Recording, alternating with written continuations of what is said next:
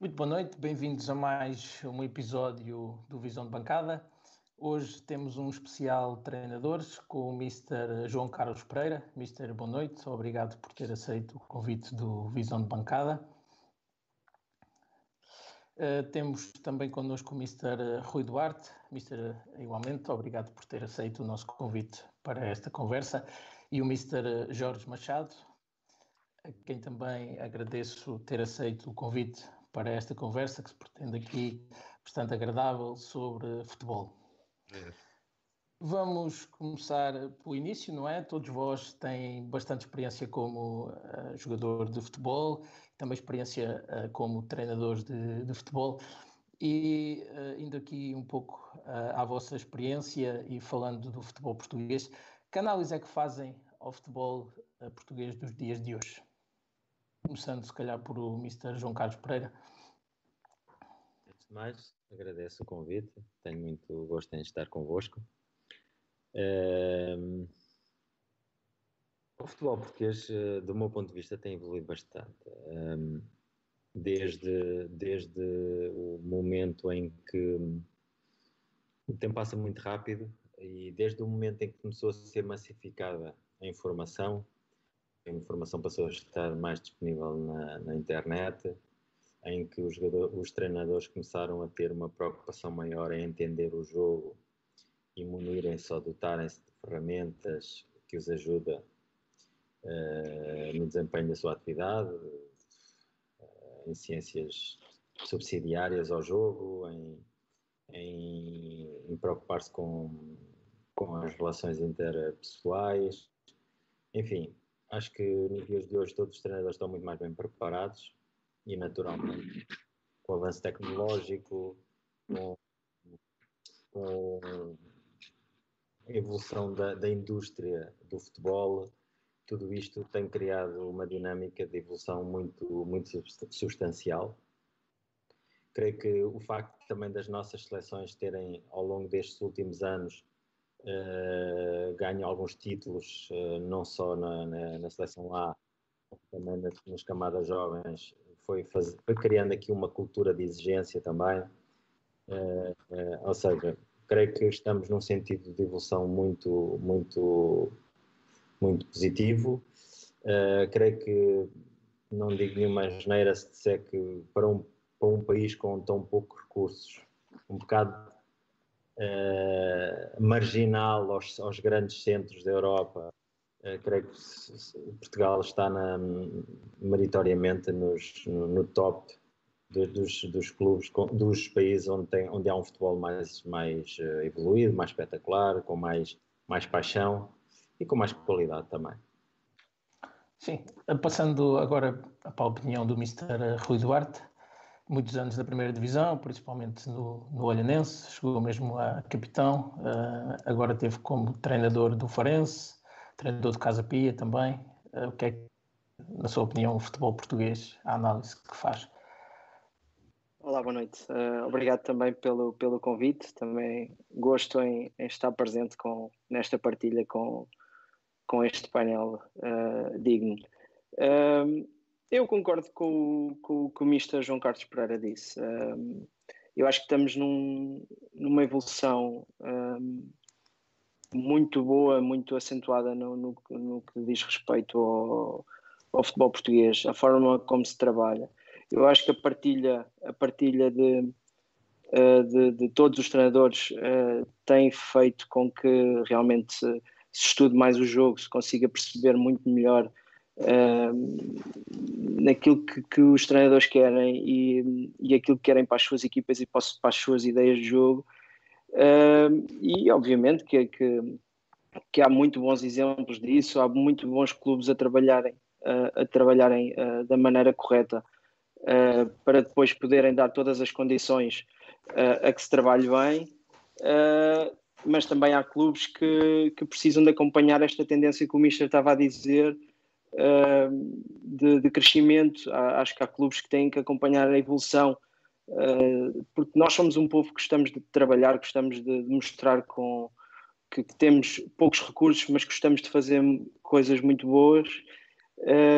E, e, por vezes há clubes que ainda ainda não têm, por exemplo, um projeto esportivo. E, e nós falávamos aqui na divisão aqui em, uh, em off, uh, um, pouco, um pouco isso, quer dizer, uh, os clubes têm que perceber realmente o caminho que querem seguir. Obviamente que os recursos não são muitos, mas de qualquer das formas, eu acho que têm que acompanhar e tem que haver projetos desportivos interessantes para, para se poder dar estabilidade tanto a treinadores como a jogadores e se, e se poder conseguir atingir objetivos ainda, ainda, ainda maiores, porque de facto há, há clubes que estão a trabalhar uh, muito bem.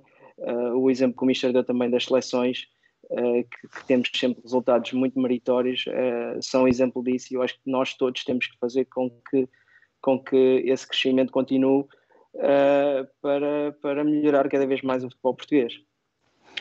Passando ao Mr. Jorge Machado, que conhece muito bem a realidade distrital nos últimos tempos, na sua opinião, como é que vê o futebol português também dos dias de hoje, pegando aqui nas opiniões já dadas por Mr. João Carlos Pereira, Mr. Rui Duarte?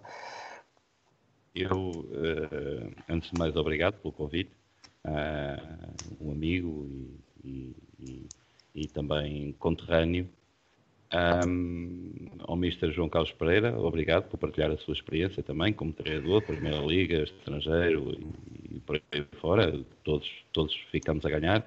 E ao Rui, Rui Duarte, um treinador eh, que venho acompanhando já há algum tempo, conheço relativamente bem o trabalho exterior, porque o interior, e vou um bocadinho ao encontro daquilo que o Rui estava a dizer, uh, há muitas coisas que têm que ser uh, limadas e têm que ser uh, aperfeiçoadas, mas em relação ao futebol, eu acho que a tendência, sinceramente, e, e eu tenho acompanhado ao, ao longo dos últimos tempos alguns programas de televisão com algumas experiências partilhadas e vou-me referir um bocadinho ao papel do treinador.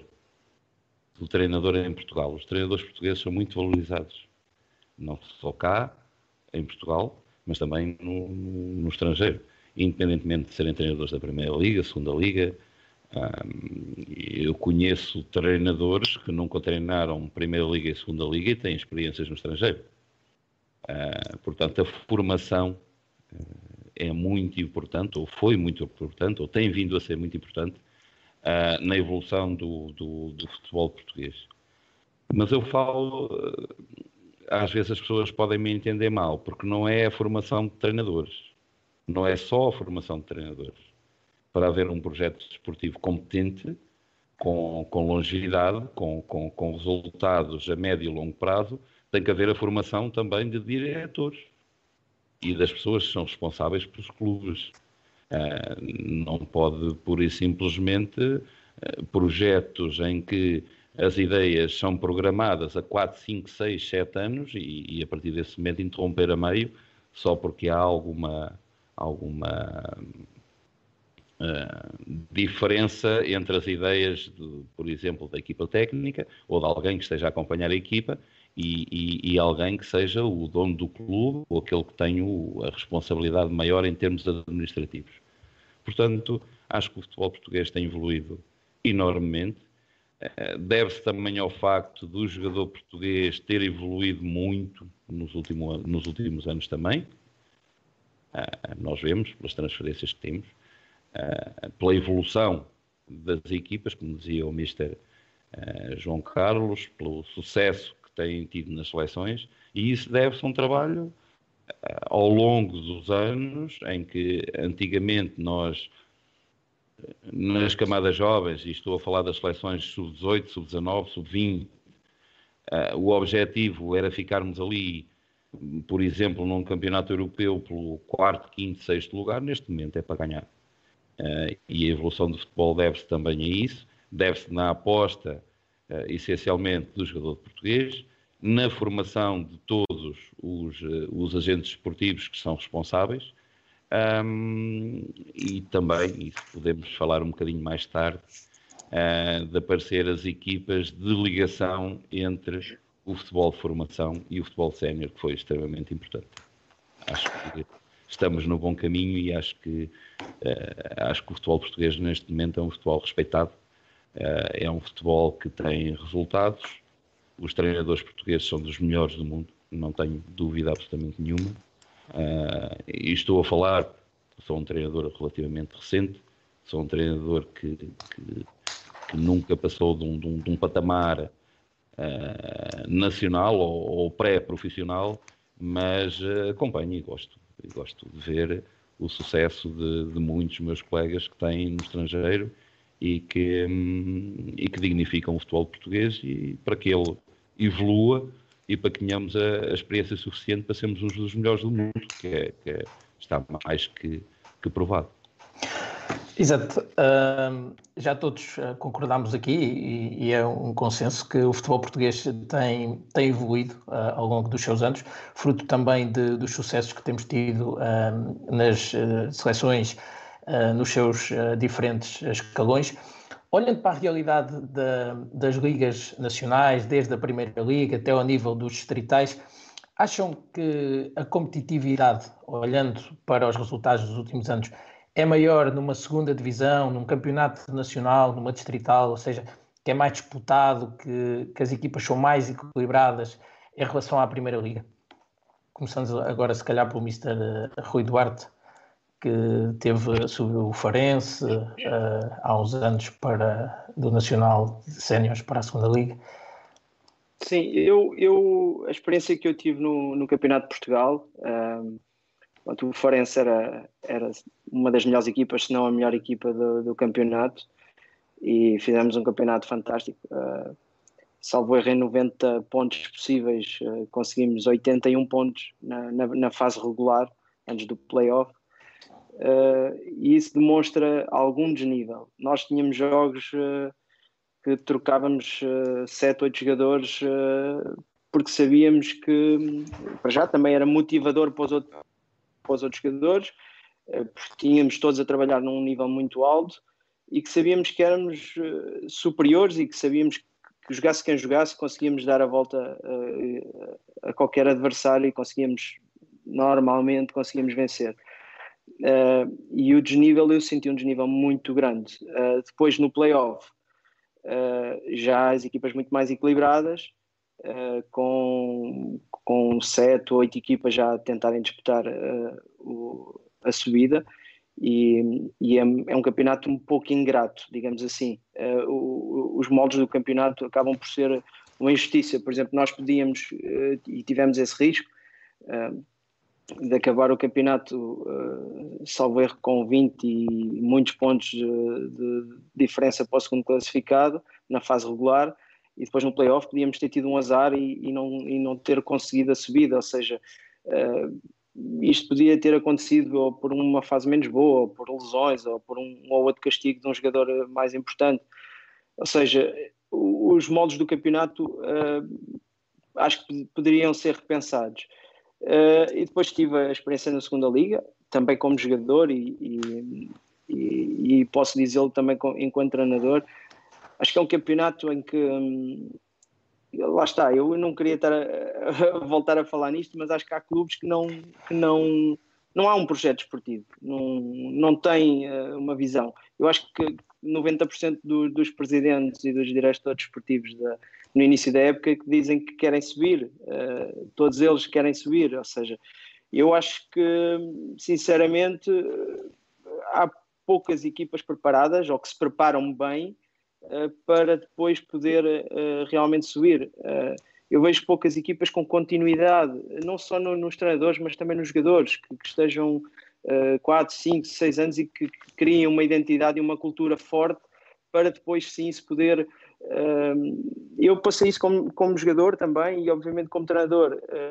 criar uma identidade ou, ou, ou, acordar uma identidade não é fácil, não é fácil e não se consegue isso num ano, quanto menos uh, em quatro ou cinco jogos que não se tenha resultados positivos e, e, e provavelmente tudo muda. Ou seja, eu acho que a competitividade existe dentro do campo, sim, entre os jogadores, porque o jogador português está cada vez melhor, quer cada vez perceber mais o jogo, interessa-se cada vez mais pelo jogo, muito pelo aquilo que o Mister estava a dizer, o Mister João Carlos Pereira estava a dizer, uh, as novas tecnologias, o facto de, de, de a, a, própria capacidade dos treinadores e a competência dos treinadores de passarem eh, toda a informação uh, e, e porem a, a, informação toda uh, disponível para, para os jogadores perceberem o, o qual vai, vai ser o cenário que eles vão apanhar no, no dia do jogo. Ou seja, isso faz com que, que o jogador também se interesse e, e, que tente perceber o que, o que se está a fazer e que tente perceber o jogo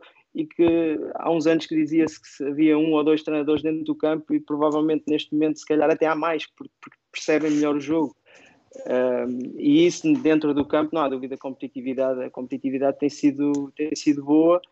Uh, embora pronto eu estava a dizer no campeonato de Portugal eu acho que há um desnível muito grande de, uh, entre entre as equipas que, que, lutam para não descer e as equipas que, que têm já os objetivos bem definidos que é para subir divisão.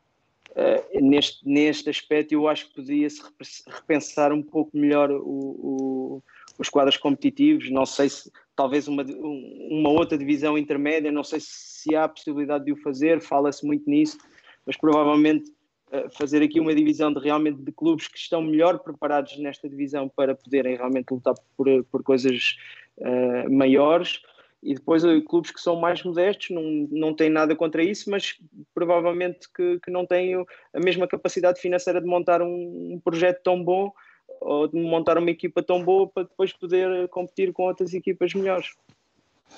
Exato. Uh, Mr. João Carlos Pereira está por dentro uh, da realidade da segunda divisão agora, passou há muito uh, na realidade distrital. E pegando aqui um pouco no que o Mr. Rui Duarte disse, de eventualmente criar um, um escalão intermédio, na altura treinou na, na, terceira divisão, que era um escalão intermédio antes da segunda divisão B, e depois tínhamos uh, então mesmo a segunda, a segunda divisão. Olha para, para os campeonatos de hoje, e pegando nesta minha pergunta, e mais da realidade da segunda divisão onde está atualmente, a competitividade, acha que que é maior, eh, é menor, é um campeonato mais equilibrado, existe bastante discrepâncias?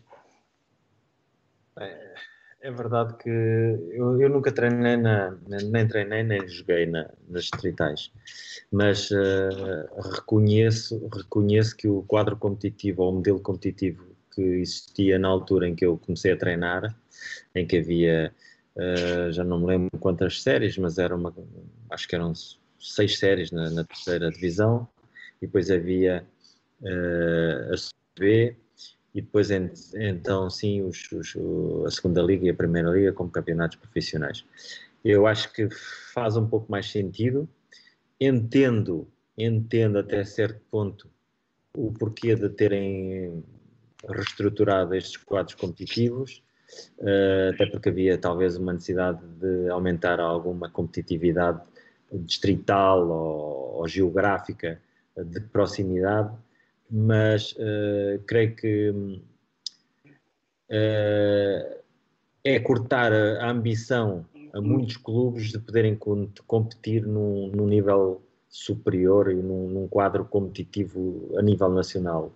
E eu creio que uma, um dos fatores importantes para que o futebol se desenvolva é que haja um nível de exigência superior. Uh, ou seja, uma equipa que, que jogue num, num, distrital e depois tenha que ir jogar uh, para um, um, num nível, dois níveis acima, digamos assim, uh, torna-se complicado.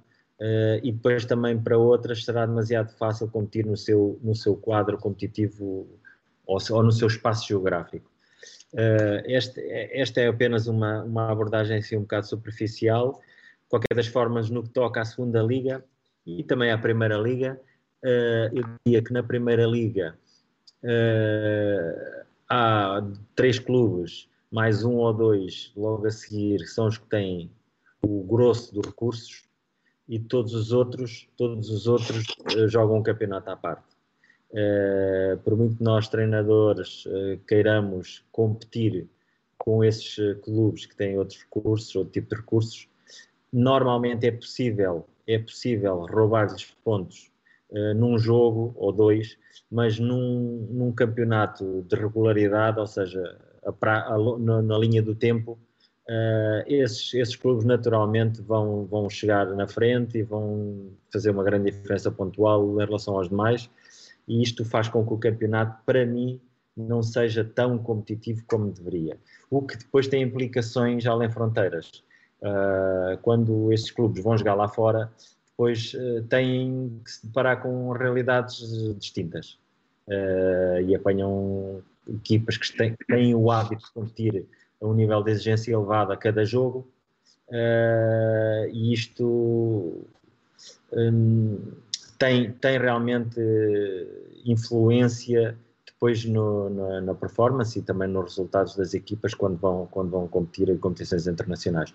No que toca à segunda liga, eu acho que é provavelmente a liga mais equilibrada, uh, basta olhar para o, para o exemplo deste ano, em que inicialmente talvez 12, 10 equipas se perfilavam como candidatas à subida de divisão, naturalmente com umas com mais recursos e mais bem organizadas e com melhores projetos, e isso também tem influência, eu subscrevo totalmente aquilo, que disse o Rui Duarte, porque há muitos clubes que têm, têm projeto, mas a maior parte não tem um projeto, tem um, tem um, tem um projeto de intenções. Ou seja, têm intenção de subir de divisão, mas esquecem-se do processo, esquecem-se de criar vantagens competitivas, esquecem-se de se organizar e dependem única e exclusivamente daquilo que produz a sua equipa nos jogos. Mas uh, aquilo que as equipas produzem nos, nos, campos ou nos seus jogos é uma consequência de todo o processo que está por trás.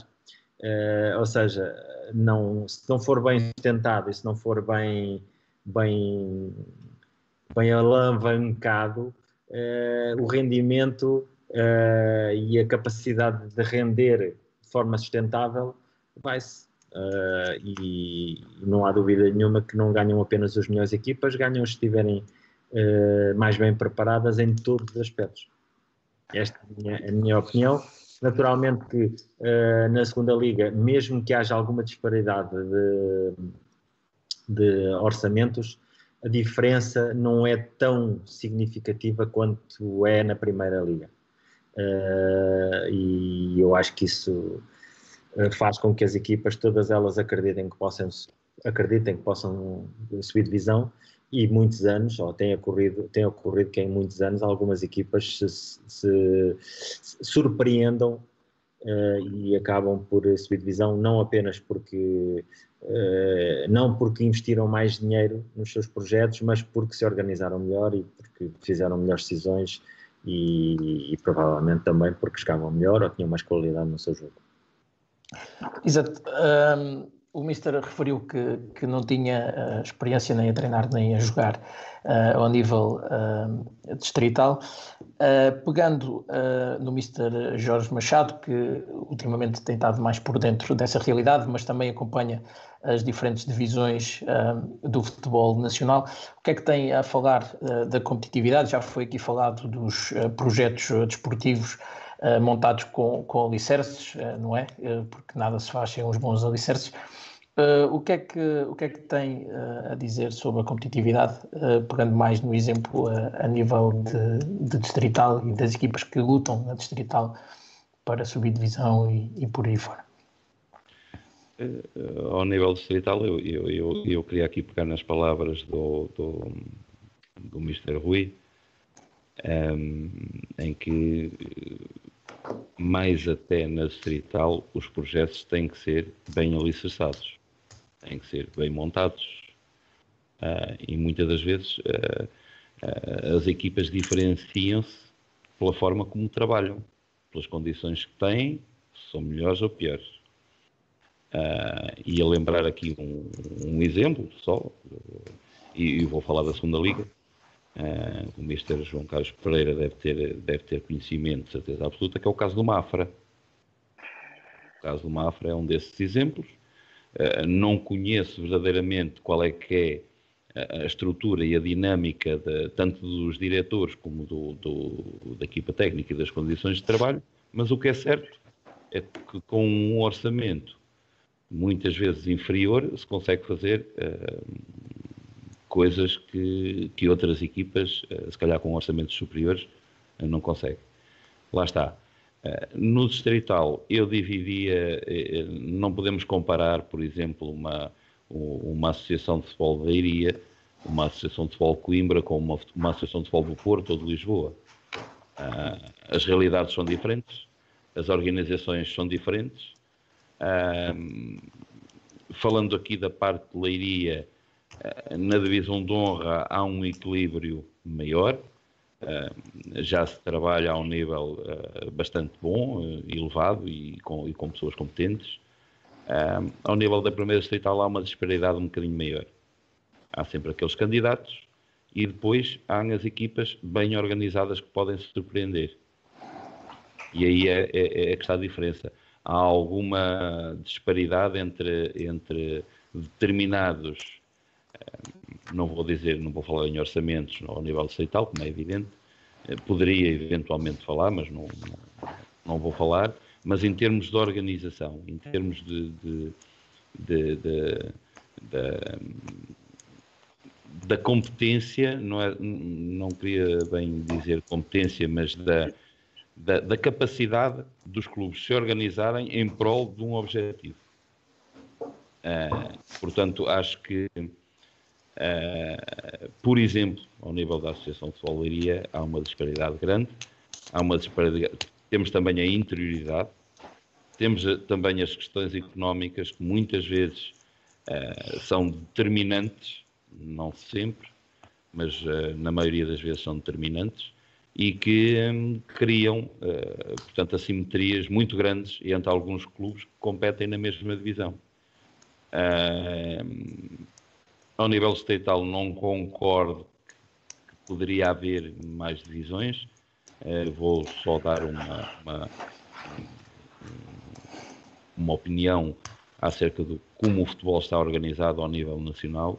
Concordo com o Mr. José Carlos em que, uh, se calhar, muitos dos clubes se sentiam mais confortáveis em jogar regionalmente, na sua região, mais perto, uh, mas um, se calhar, uh, neste momento, a organização do, das competições nacionais e distritais está relativamente adequada àquilo que é a realidade do, do, do futebol português. sinceramente, havendo uma terceira divisão uh, a seguir ao, ao, Campeonato Nacional de Séniores, iria uh, criar uma, uma diferença ainda maior nos campeonatos distritais. Uh, portanto, melhores jogadores jogando ao nível superior e muito provavelmente, havendo uma terceira divisão nacional, alguns dos campeonatos distritais teriam que, que ser suprimidos. Exatamente. Nos, uh, nos últimos tempos uh, tem-se verificado uh, uma realidade ao nível do futebol nacional que os clubes que, que sobem da Distrital para o Campeonato de, de Portugal são muitos os casos que na época seguinte acabam por, por ser despromovidos. por não conseguir ter objetivos, digamos, mais ambiciosos, falamos mesmo lutar pelo meio da tabela.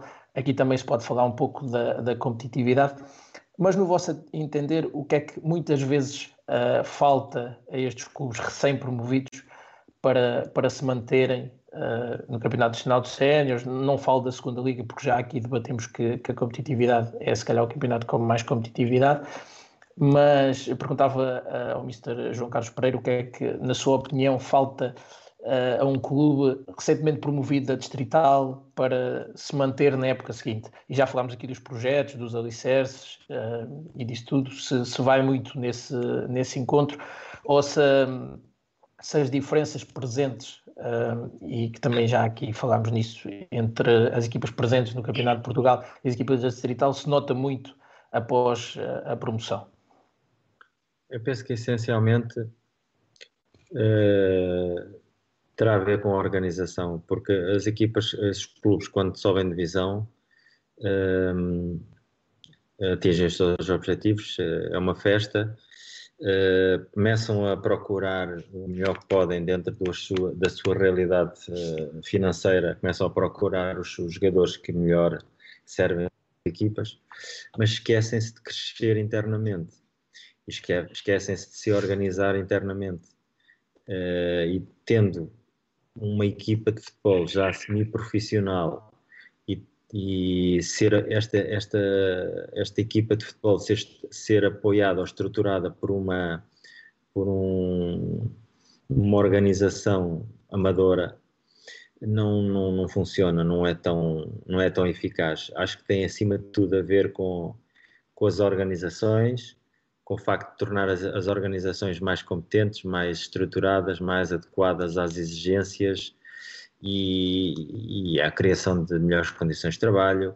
Uh, eu sei que há muitas equipas que, que fazem os seus planteios, querem os, seus, os melhores jogadores possível, mas depois não têm condições uh, adequadas à, à, qualidade dos jogadores e do seu plantel. Nomeadamente, falo da questão do, do, do departamento de médicos, dos, dos, dos, dos médicos, uh, dos fisioterapeutas, porque este tipo de coisas são fundamentais. Nós investimos em jogadores, investimos em recursos, mas depois se lesionam um ou dois ou três jogadores num momento-chave da prova, e se o clube ou a estrutura do clube não tem capacidade para, de forma rápida, fazer face a este tipo de, de, de contratempos, uh, pode-se perder uma época ou podem-se perder as possibilidades de atingir objetivos por causa de uma coisa simples.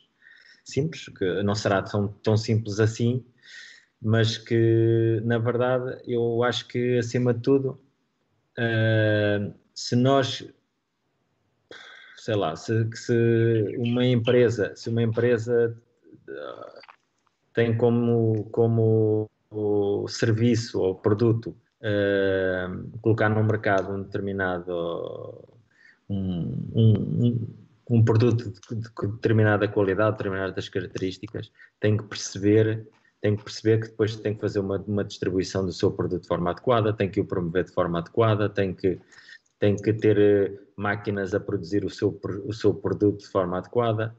E isto no futebol, o que acontece é que as pessoas uh, pensam que na realidade subimos divisão, agora precisamos de buscar uh, meia dúzia de jogadores que estejam habituados a jogar a este nível e vamos embora. Mas não é bem assim, porque há que dar o salto qualitativo também uh, na organização de apoio a uma, a uma equipa que vai competir a um nível de exigência muito mais elevado.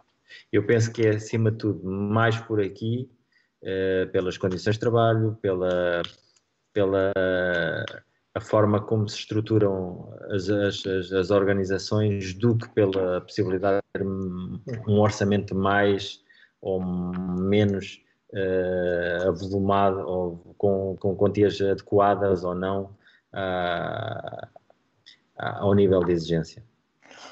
Uh, este ano temos uh, o caso do Famalicão, que foi promovido uh, da segunda divisão para a primeira divisão, está a fazer um campeonato independentemente do, de como o projeto está montado e, e, dos alicerces que tem, mas foi uma equipa recentemente promovida e que está a ter na primeira divisão um bom campeonato e a fugir um pouco a esta regra que, que eu estava aqui a falar. Mr. Jorge Machado, no seu entender, e pegando nas palavras do Mr. João Carlos, as dificuldades uh, são iguais para todos os clubes após uh, a promoção ou elas vão, vão variar, variar muito em relação àquilo que, que é planeado uh, desde, desde cedo?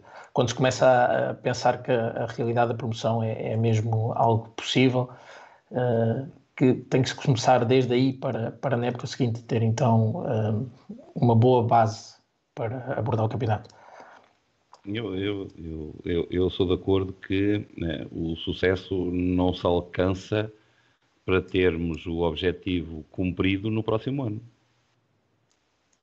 Porque nós não podemos ter um, um projeto em que queremos subir divisão, independentemente de estarmos inseridos num, num, contexto competitivo em que há 3, 4, 5, 6 equipas uh, com o mesmo objetivo, nós no, no, início da época não vamos, não vamos dizer eh, nós vamos subir divisão de certeza. Portanto, há que, há que preparar, se realmente acontecer, há que estarmos preparados para competir a um nível superior no ano seguinte. Portanto, um, o caso do Famalicão. Um, acho que, é um, acho que é, é, um, é um projeto interessante, mas não é um projeto que, na minha maneira de ver e na minha visão, tenha um alcance de muitos anos à frente. Um, e nós podemos ver, pela equipa que, que, joga, pelos jogadores que fazem parte do plantel, que são jogadores que, que vieram para uh, ou relançar a sua carreira, são jogadores com muita qualidade, na grande maioria deles, que vieram para relançar a carreira num clube em que recém-promovido, em que tinha, uh, portanto, um, espaço para eles poderem evoluir enquanto jogadores de futebol, mas a grande maioria dos jogadores do Famalicão não pertencem aos quadros do, do, do Famalicão. Alguns deles, sim, mas a grande maioria não. Foi uma equipa construída uh, praticamente de novo, e eu não tenho a certeza, segundo aquilo que eu ouvi, ficou um jogador ou dois da época anterior. Portanto, se os processos não são estruturados, não há um objetivo de, de, de, não estou a dizer a longo prazo, mas pelo menos a médio prazo, de uns 3, 4 anos, em atingirmos um objetivo superior, competir, competirmos ao nível superior, se esse projeto não for sustentado desde o início, uh, é complicado depois. Uh, conseguirmos uh, aguentar.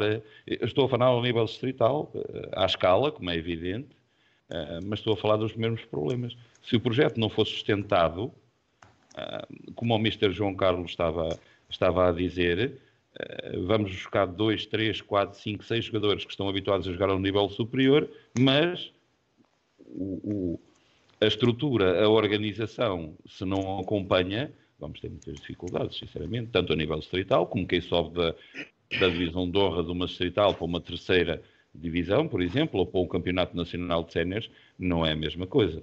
E o caso do Famalicão, uh, com todo o mérito do, do, do Mister que está, do, do plantel, dos jogadores, tem muita qualidade, a grande maioria deles tem muita qualidade, mas não acho que uh, estarão muito tempo no, no, no Famalicão e que pode eventualmente, se o projeto não for estruturado e se não houver uma renovação uh, dos valores em termos de, de qualidade e também de, quali de quantidade, que, que, foi o que acabou por se, por se ver, que realmente tem uma equipa muito forte, equipa com jogadores já, já com pronto, aquilo que eu, que eu acabei de dizer, querem relançar a carreira, querem ser cada vez melhores, mas com contratos com outros clubes.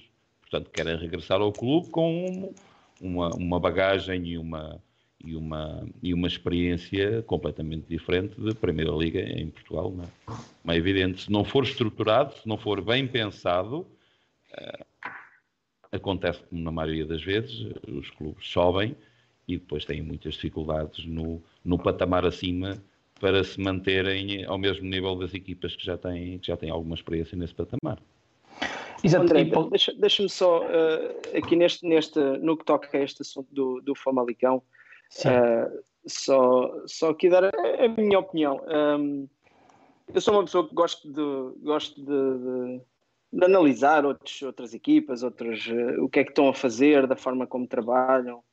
E, e, pronto, e tem, tem um pouco a ver com, com a pergunta uh, de, do clube que sobe e depois de ter algumas, algumas dificuldades em, em se manter na, na divisão. Eu, eu acho que uh, o exemplo do Famalicão é o eu conheço, não conheço na sua profundidade, obviamente, mas conheço porque uh, acompanho dentro do, do, possível, vou acompanhando e falo com algumas pessoas e, e, tento, e tento perceber o que é que estão a fazer, como eu disse. Uh, o, exemplo, do Famalicão é um exemplo de sucesso. Uh, Permita-me discordar um bocadinho da sua opinião. é um exemplo de, de que as ideias estão muito claras na cabeça das pessoas, pessoas de quem manda, as ideias estão muito claras daquilo que é o próximo passo. Uh, eu, eu, eu, sinceramente, eu já vivi a situação de subida de divisão.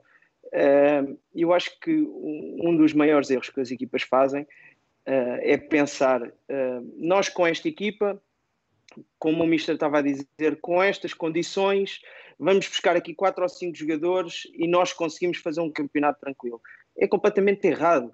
É completamente errado, porque o jogador que luta para subir divisão, obviamente depois não está preparado psicologicamente nem, nem tem, muitos deles não têm, não estão formatados, digamos assim, é uma palavra um pouco, um pouco feia, mas para, para encararem um, uma divisão superior, porque nós sabemos, eu também, eu também joguei muitos anos e sei, há jogadores que são jogadores de segunda liga e não é por causa disso que não. E nós temos exemplos de jogadores de segunda liga que tiveram uma carreira fantástica na segunda liga, que fizeram, fizeram gols uh, e fizeram carreira na segunda liga, mas depois tiveram dificuldades em chegar à primeira liga porque não são jogadores de primeira liga, têm muito mais dificuldades em implementarem o seu futebol. E o, o, eu acho que o Famalicão, como o Michel Jorge já estava a dizer, ficou com um ou dois jogadores. Porque essa era a ideia. Eh, não quer dizer que o trabalho, eh, e com muito mérito, eh, dos treinadores que passaram o ano passado no Famalicão e que conseguiram a, subida de divisão, e os seus jogadores também, sem dúvida alguma, mas o próximo passo foi dado com toda a certeza, com toda a garantia. O Famalicão hoje em dia é uma equipa jovem com provavelmente não vai manter muitos jogadores durante muitos anos, como o Mister estava a dizer, mas é uma equipa que vai fazer dinheiro para dar credibilidade e consistência ao projeto. Está a fazer uma academia que está num processo uh, já bastante avançado de, de, por fases e que consegue hoje, hoje em dia consegue buscar jogadores ao Algarve. O Famalicão consegue buscar jogadores ao Algarve e trazê-los para, para, a academia do Famalicão e, e, poder, e poder potencial e trabalhá-los para chegarem à equipa, à equipa A. O, o Famalicão tem, por exemplo, jogadores uh, no Sub-23 estrangeiros, uh, jogadores júniores que vêm com idade júnior são estrangeiros e vêm para o Famalicão para o Sub-23. Uh, o, o Mister há pouco dizia que havia os três grandes, o Mister João Carlos Pereira dizia que havia os três grandes e depois havia três ou quatro, duas ou três ou quatro equipas que, que tentavam acompanhar. Mas é que uh, o Famalicão é realmente um bom exemplo de outras equipas poderem, uh, não estou a dizer copiar, mas poderem olhar para o Famalicão e verem o projeto que eles estão realmente a construir com bases bem estruturadas, com ideias bem estruturadas. As pessoas que, que estão uh, no topo do, deste projeto, dou-lhes todo o mérito, porque isto, este sim é o futebol de, de evolução, uh, de competência, de credibilidade e de negócio, obviamente que depois não é um ano ou dois anos, mas se calhar daqui a 4, 5 anos, o Famalicão vai ter jogadores, a vender jogadores, a falar, vamos falar em milhões. Provavelmente agora não, com esta crise, isto se vai, vai mudar tudo um pouco, mas, mas vai, vai-se falar, obviamente, de jogadores que, que, vão aparecer na equipa e que vai falar de, de milhões uh, num jogador e o Famalicão vender jogadores uh, por valores que se calhar nunca pensou vender. E este, obviamente, que este campeonato que eles, que eles estão a fazer dá-lhes dá uh, garantias e dá-lhes sustentabilidade, digamos assim, uh, para no próximo ano ser cada vez melhor, porque eu tenho a certeza que o Famalicão, que é um bom projeto, volto a frisar, vai ter consistência, vai cada vez crescer mais, porque vejamos Primeiro tem uma coisa que é fundamental, que é adeptos. Eh, tem, tem pessoas que, que, que acompanham a equipa e que gostam, não, não há divisões ali entre adeptos e SADs e clubes e, e essas confusões que há, que há aí no futebol português. Uh, ou seja, isto tudo, este, este, este conjunto todo junto, uh, com pessoas com, com, com, com possibilidade de, de, de, poderem dar credibilidade a este projeto e pôr isto a andar, tenho a certeza que se vai manter muitos anos na, na Primeira Liga. Obviamente pode haver um ano mau, pode haver um ano que as coisas não corram tão bem, eh, eh, que os jogadores eh, pronto, não, não, não consigam. Pode acontecer, obviamente que sim, mas, mas este é um bom exemplo do que, está, do que se está a fazer no futebol português. Eu peguei, peguei exatamente. Diga, diga, Mister. aqui uma coisa ou duas. Eu concordo plenamente com aquilo que diz o Rui, porque hum, estamos a falar de um caso, um caso de sucesso do nosso futebol, em que o salto, o salto qualitativo foi dado em termos estruturais, em termos de organização, em termos de projeto, uh, foi dado em termos de mentalidade, porque as pessoas têm a mentalidade adequada, conseguiram criar condições e um contexto que lhes permite não só atrair talento, como retê-lo. Uh, alguns destes jogadores que vieram, jovens jogadores e que têm qualidade, podem eventualmente continuar no clube. Porquê? Porque o clube conseguiu dimensionar-se de forma a reter esse talento. E mais, uh, eu esta, esta, aquilo que fala o Rui Duarte da, da questão de, dos jogadores, de, a, a, transição de uma divisão para outra, não quer dizer que tenha que ser assim, mas uh, é demonstrativo, e, e isso e o processo de sucessão do treinador é demonstrativo de que é bem claro o que é que está na cabeça das, da, da, estrutura, da, ou da, das pessoas da estrutura, em relação ao próximo passo no projeto. Eu sei que ainda a equipa, ainda a equipa lutava pela subida de divisão, já estavam em negociações com o atual treinador e já estavam a definir uh, jogadores e, e, e, a discutir ideia de jogo para depois ir à procura de jogadores para encaixarem nesta, nesta ideia de jogo. Precisamente. Estamos a, falar, estamos a falar de um projeto que foi muito bem estruturado por pessoas que estão não só dominam uh, questões do ponto de vista técnico, mas também dominam uh, o mercado, dominam a, a, indústria do futebol, entendem, entendem e conseguem ter uma visão de futuro para a sua organização. E eu acho que é, é por aqui. É aqui, este é, é um dos fatores críticos de sucesso. Exato. Eu, eu peguei mesmo, mesmo nesse exemplo por, por ser um dos exemplos. Só, uh... André, deixa-me só, deixa só aqui reter. E aquilo Sim. que eu disse, é, é, o projeto é de sucesso, será sustentado. É, a minha ideia aqui é a construção das equipas com um projeto de 2, 3, 4 anos. O Mr. João Carlos agora estava-me a dizer que, sim senhor, que o projeto estava a ser preparado antes.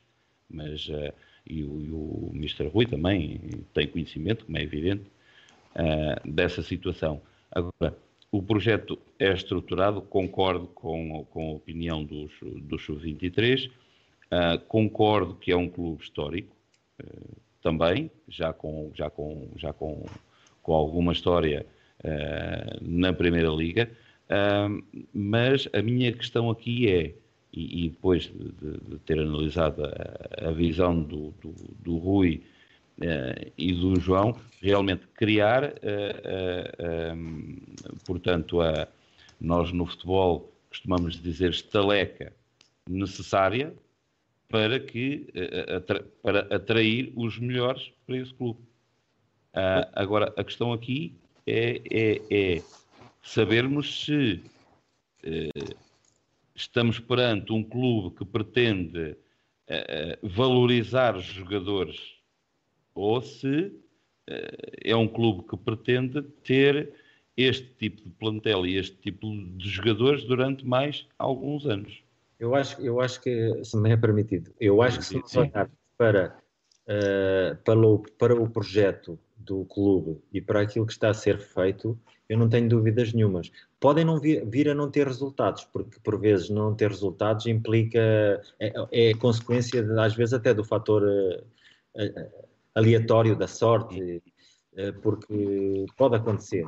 As coisas começam a correr mal, os jogadores perdem confiança, a equipa deixa de ter autoestima, os sócios começam a ficar insatisfeitos e cria-se uma onda negativa e de repente toda, toda a gente perde o controle ou o rumo o controle do rumo da, do projeto. Mas quando se começam a fazer investimentos claros, quando se começam a, a perceber, a, a, definir eh, prioridades, quando se começam a ter eh, a dar passos seguros, como a construção de, de, de, da academia, como a, a estruturação de todo, todo, todo o futebol do clube, isto indicia eh, que Uh, eles apenas não estão no mercado para ir recrutar os jogadores, ir à procura dos jogadores. Estão a pensar já no passo seguinte, que é produzir, os, produzir e desenvolver Exatamente. os jogadores. Isto é indiciador de que o projeto em si parece-me muito bom e é um, penso que é um, os passos estão a ser dados e no, o Famalicão não é o caso único, há mais equipas a não fazer. É. Ela, Exatamente o Portimonense. O Rio eh, Ave. Ave. Sim, sim, sim. Rio Ave. Sim. Há vários, o Desportivo das Aves, já há vários. O caso do Portimonense, o caso do Portimonense é uma equipa que Exatamente. tinha para dar um salto qualitativo já uh, no seu projeto e de repente um ano desportivo em que os resultados não correm como, como as pessoas estão à espera e de repente vêm-se numa posição em que estão Uh, isto é um grande revés para o projeto, mas isso não, não põe em causa o projeto. A ideia, a ideia, exatamente. Eu acho, exatamente. acho Sim, que é um anda, anda na, na, na, o futebol é uma, uma das indústrias mais competitivas e temos que perceber ninguém, como ainda há pouco também disse, ninguém pode dizer eu vou subir divisão, eu vou atingir os meus objetivos. Nós dizemos, mas temos que ter noção de que temos que estamos enquadrados num, num, num espaço competitivo onde há, há mais ambição também dos demais. E agora, fazer as coisas bem, preparar-nos bem, desenvolver uma mentalidade adequada, criar eh, condições para uh, dar outros passos seguintes, parece-me que o projeto tem tudo, tem condições para andar para a frente. Agora, naturalmente, que os resultados vão, vão sustentar melhor ou pior o, a estruturação e, de, de, de, e, o desenvolvimento do seu projeto. Podemos dizer que, que, é um projeto assente num risco ponderado, um risco elevado, mas um risco que foi ponderado e, e, e pensado. E nós já aqui falámos uh, das bases necessárias uh, para, para as equipas terem o seu sucesso, já aqui discutimos isto um pouco adiantando a uma pergunta que eu tinha aqui, e, e também já falámos um pouco uh, daquelas equipas que querem subir divisão, o Mr. Rui Duarte também, também já, o, já o referiu bastante naqueles alicerces que, que, que, é preciso, que é preciso ter, mas no vosso entender, e, e, já que falámos aqui do, do exemplo do Famalicão, vamos expor que o Famalicão agora chegava e, e, dizia que era candidato ao título com um orçamento uh, mais modesto. Uh, acham que, com um clube com, com um orçamento uh, mais modesto, mais baixo do que do clubes com, com orçamentos superiores, pode ambicionar a lutar por, por títulos ou a vertente financeira nos dias de hoje é algo bastante importante num projeto de um clube? Começando pelo Mr. Rui Duarte, talvez. É, eu, eu, a minha opinião, e pronto, e dentro daquilo que, temos, que estamos a falar, dos casos do Portimonense, do, do Rio Ave, do, do Famalicão, do, do, Braga, que hoje em dia é uma equipa grande e que, tem, e que deu, passo, deu um passo de gigante eh, em relação à aproximação do, do, dos três grandes, e hoje é um, é um grande, e sinceramente não sei se, se na formação não será dos melhores, uh, com toda a certeza.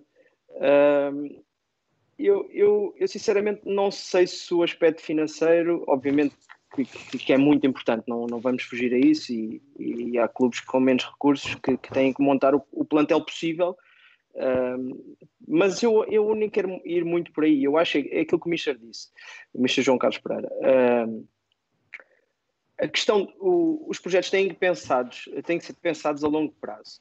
Nós temos que dar o passo seguinte, ou os clubes ou os presidentes têm que dar o, o passo seguinte, e perceber que o passo seguinte é montar um, uma estrutura forte, uh, o, o, qual é o treinador que encaixa neste perfil, uh, ou qual é o perfil de treinador que encaixa neste projeto, nesta, na, uh, na ideia que nós temos para o futuro, qual é o tipo de jogador que nós queremos trazer para as, para as, para as academias e para depois, obviamente, poder potenciá-los para passarem para as equipas cenas e depois, obviamente, contratar. E eu aí, eh, pronto, dou, dou valor a, a, pronto, a estes clubes que, que, foram buscar treinadores que, dentro da ideia deles, conseguem um, uh, adaptar-se àquilo que é a ideia do clube e a identidade está lá. Nós vemos no campo, uh, não mudam a ideia de jogo por estar, uh, por estar uh, a perder ou, ou empatar ou,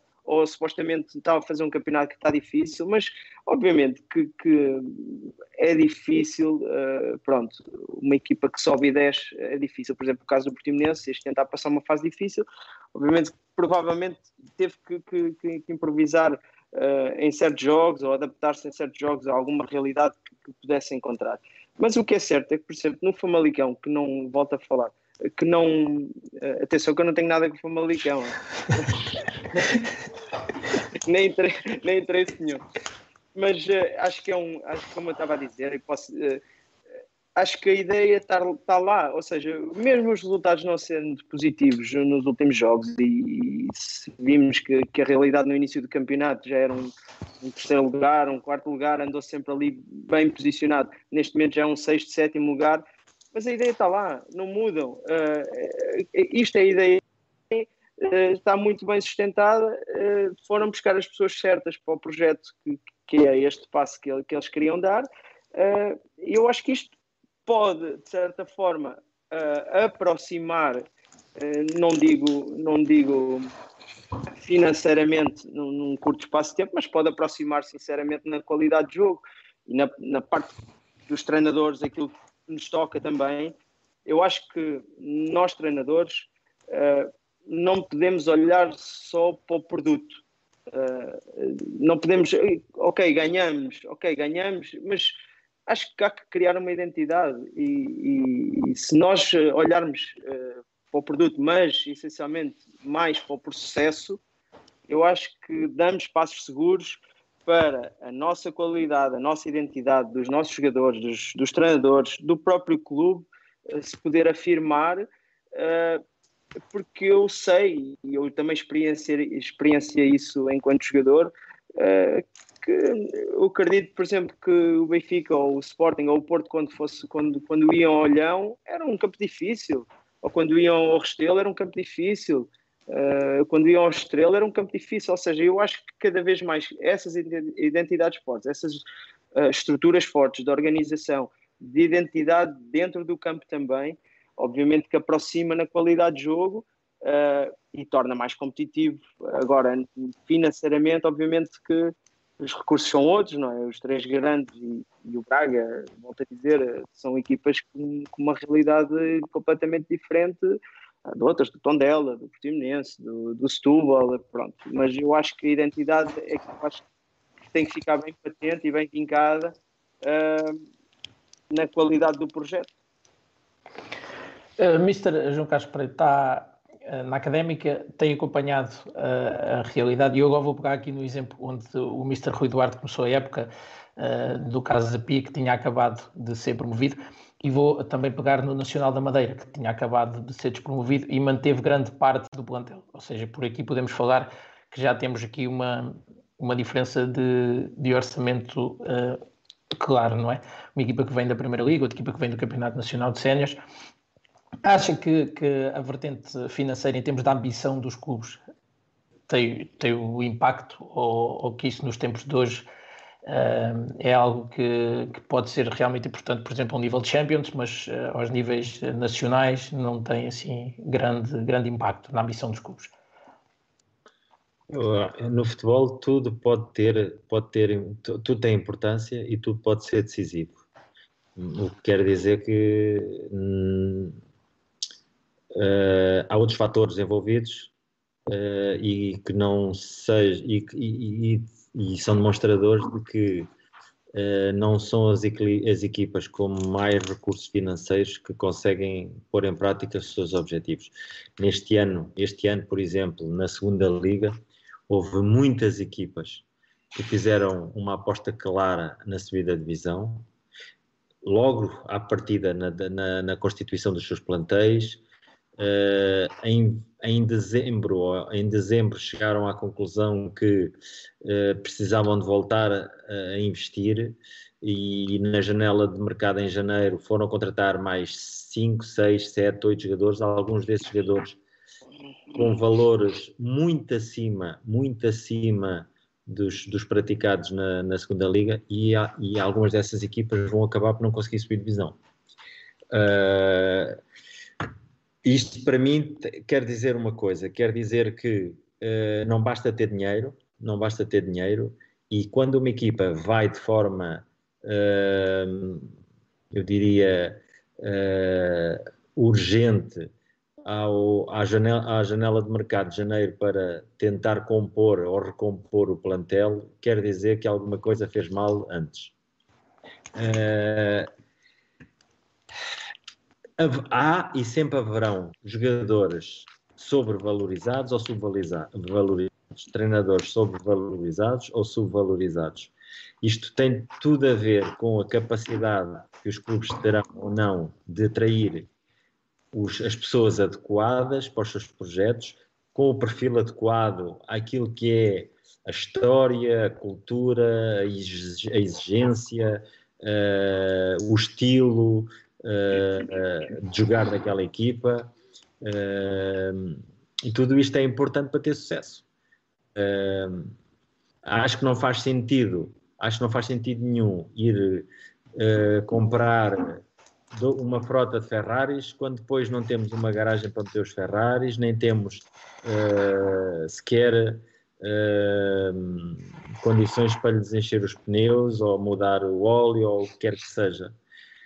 Portanto, a estrutura tem que ser bem montada, tem que ser tudo bem pensado e, e não pode ser, não, não, não pode dizer-me que não há dinheiro, não pode ser justificação para não desenvolver bons projetos. Naturalmente que o projeto do Braga uh, que é outro caso de sucesso, e realmente concordo com o Rui Duarte, provavelmente é o único clube em Portugal que está em condições de, de em termos de infraestruturas, com menos recursos, fazer face aos três, eh, aos três grandes, aos tradicionais grandes, uh, com menos recursos, e a verdade é que é um clube que, muito provavelmente, a médio prazo, vai tornar-se um, um clube que vai ganhar não só títulos nas camadas jovens, vai conseguir meter no, no, no, no futebol profissional muitos jogadores de referência, uh, vai vender jogadores por valores uh, consideráveis para alimentar o seu projeto. E no, ponto, no fundo é isto, é ter ideias claras e de forma progressiva ir montando a estrutura e, e com, com o, desenrolar das coisas, com, com o tempo e com a obtenção de mais objetivos, ir criando outros objetivos e ir alimentando ou financiando novo, as suas novas uh, uh, ambições. Portanto, eu acho que mais acho que vai parte mais uh, pela pela falta de ideias ou pela falta de paciência ou pela falta de, de projeto ou de pessoas com capacidade de desenvolver projetos porque muitas das vezes até há recursos só que depois não conseguem implementar as ideias nem conseguem aproveitar ou encaixar uh, olear o projeto e é, acho que é um pouco por aqui Mr. Uh, Jorge Machado, podemos então uh, falar que uma base financeira permite a um clube crescer, por exemplo, ao nível de infraestruturas, permite uh, investir em algo que vai levar ao desenvolvimento uh, dos seus jogadores, mas que para o projeto desportivo em si não tem uh, uma importância, embora tenha alguma importância relevante, mas se o projeto não for bom, pode haver o dinheiro que houver, que o projeto não irá ter o sucesso desejado digamos assim. Eu acho que isso é, é, é unânime. Uh, há algumas exceções, vão havendo algumas exceções uh, ao longo do tempo. Estou-me a lembrar do Leicester, uh, estou-me a lembrar do Boa Vista, que há uns anos. Boa Vistão. Vista. estou-me a lembrar de algumas equipas ao nível distrital, mas havendo base económica forte, não havendo um projeto sustentado, penso que não, não, não será só por aí que, que, os clubes irão ter eh, sucesso, ou as equipas vão, irão ter sucesso. Concordo perfeitamente com o Mr. Eh, João Carlos quando ele diz que uh, se não houver uma estrutura que sustente esse poder financeiro, dificilmente pode eventualmente haver, como há algumas exceções, como vai sempre haver algumas exceções, mas não, não, o projeto tem que ser sustentado, tanto ao nível económico, ao nível das pessoas, ao nível dos recursos, uh, ao nível da, da, da organização, que é muito importante. agora, se for só a parte económica, dificilmente haverá sucesso. Como eu digo, há algumas exceções, sim, mas não será esse o melhor, o melhor modelo, na minha opinião. Um, em relação ao Sporting de Braga, uh, uh, é um modelo realmente uh, extremamente interessante, não só do Sporting de Braga. Estou-me a lembrar de outro projeto muito interessante, ainda não com tantos recursos, mas que já está a dar frutos, que é o projeto do Rio Ave. Um, um clube que também, ao nível das camadas jovens, é um clube de referência já neste momento. O Sub-23 é só verem os jogos, talento não falta. Uh, mas uh, o Sporting Braga, sim, neste momento é o clube que mais se aproxima e que a curto prazo, já nem diga médio prazo, a curto prazo irá, irá, irá ombrear com, com, com os, os, grandes do futebol português. Um, mas não esquecendo também o Rio Ave. O Rio Ave é um clube que eu lembro-me, eu sou nortenho, portanto eu nasci em Vizela, uh, joguei lá, Uh, e portanto eu conheço a realidade do Rio Ave. Eu, eu, jogava contra o Rio Ave muitas vezes e conhecia a realidade do Rio Ave na altura em que eu jogava, em que era juvenil e júnior, iniciado, e não tem nada a ver uma coisa com a outra. Portanto, uh, foi um projeto a longo prazo que neste momento está a dar frutos. E uh, podemos falar aqui da parte económica, eu, eu não conheço a estrutura económica do Rio Ave, mas penso que não será das mais, das mais avultadas, mas que o projeto é extremamente interessante e nós podemos ver pelos jogadores que têm saído da Academia do Rio Ave, um, que tem sido um processo estruturado, um clube que cimentou a sua posição na Primeira Liga, num dos clubes de referência em Portugal, e que realmente eh, também, se continuar neste neste, nesta, neste caminho pode eventualmente aproximar-se também dos, dos clubes de topo. Não esquecendo o Vitória de Guimarães, uma vitória, né? que também teve altos e baixos, mas eh, o André já te estás a rir. Teve altos e baixos, mas que neste momento também tem um projeto perfeitamente sustentado. Não tão bom como o do Rio Ave, porque eu conheço a realidade. Neste momento, a estrutura das camadas jovens eh, da, da, da, daquilo que eles oferecem em termos de formação, uh, neste momento o Rio Ave é um dos clubes de referência também. Nós uh, já falámos aqui uh, ao longo desta conversa de, de vários uh, clubes de exemplos de sucesso ao nível nacional que têm projetos bastante interessantes. Também já abordámos a questão dos, dos campeonatos e já ouvimos aqui as opiniões de ambos os misters que a parte regional é muito importante e daí talvez uh, esta, esta estrutura que está atualmente, e também já, já aqui debatemos que, que se calhar uma reestruturação permitiria a um clube uh, recém-promovido uh, não ter tanta diferença em relação aos clubes que já estão nessas divisões. Mas falando agora do, do jogador português em si, acham que o jogador não é valorizado o jogador português nacional não é valorizado pelos clubes nacionais, uh, os ditos uh, grandes, porque, por exemplo, nós pegando aqui o Belenenses, o Vitória de Setúbal, o Moreirense, tem casos nos últimos anos de jogadores que se calhar nunca ninguém se iria lembrar deles e que chegaram à, à Primeira Liga por força de, dos clubes uh, necessitarem de recorrer à formação e de recorrer aos mercados da segunda Divisão, do Campeonato Nacional de Séniores. Uh, no vosso entender, o jogador português como é que é visto? Não é valorizado a nível nacional, porque também temos exemplos uh, de jogadores que vão para fora e depois até têm algum sucesso. Uh, qual, é, qual é a vossa opinião? Começando por Mr. João Carlos Pereira. Eu acho que nós estamos num mercado global e, e quando isto, tem, traz coisas boas também traz coisas menos boas, naturalmente. Eu acho que o, o jogador português é valorizado uh, tal como alguns jogadores estrangeiros são valorizados. Uh, acho que essencialmente não podemos estar a rotular se é português não é tão valorizado, se é estrangeiro é valorizado. Há casos em que sim, há casos em que não. Uh, não há uma regra, depende dos clubes, depende dos seus projetos, depende das, suas, das pessoas que estão à sua frente. Uh, porque quem está à sua frente também, faz, também, também tem influência. Todos estes projetos em que falámos aqui, por exemplo, há uma coisa que é comum a todos, é o facto de terem uh, uh, continuidade na gestão, ou seja, são os mesmos presidentes ou têm uma linha, linha de, linhas orientadoras uh, que, que, se alongam no tempo. Portanto, isto faz com que não tenham que recomeçar sempre os, os, os projetos.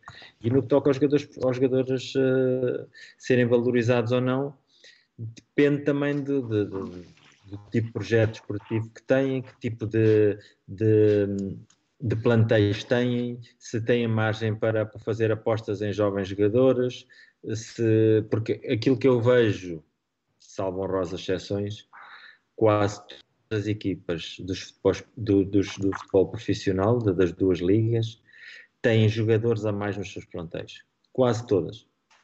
E é difícil, é difícil para um treinador ter condições de fazer apostas em jovens jogadores com potencial se tem jogadores com outro tipo de maturidade a mais no seu plantel e quando, e quando têm que fazer as suas convocatórias deixam mais de metade uh, de fora para, para do, do, do 11 principal e muitos deles, uh, um terço, fica fora da lista.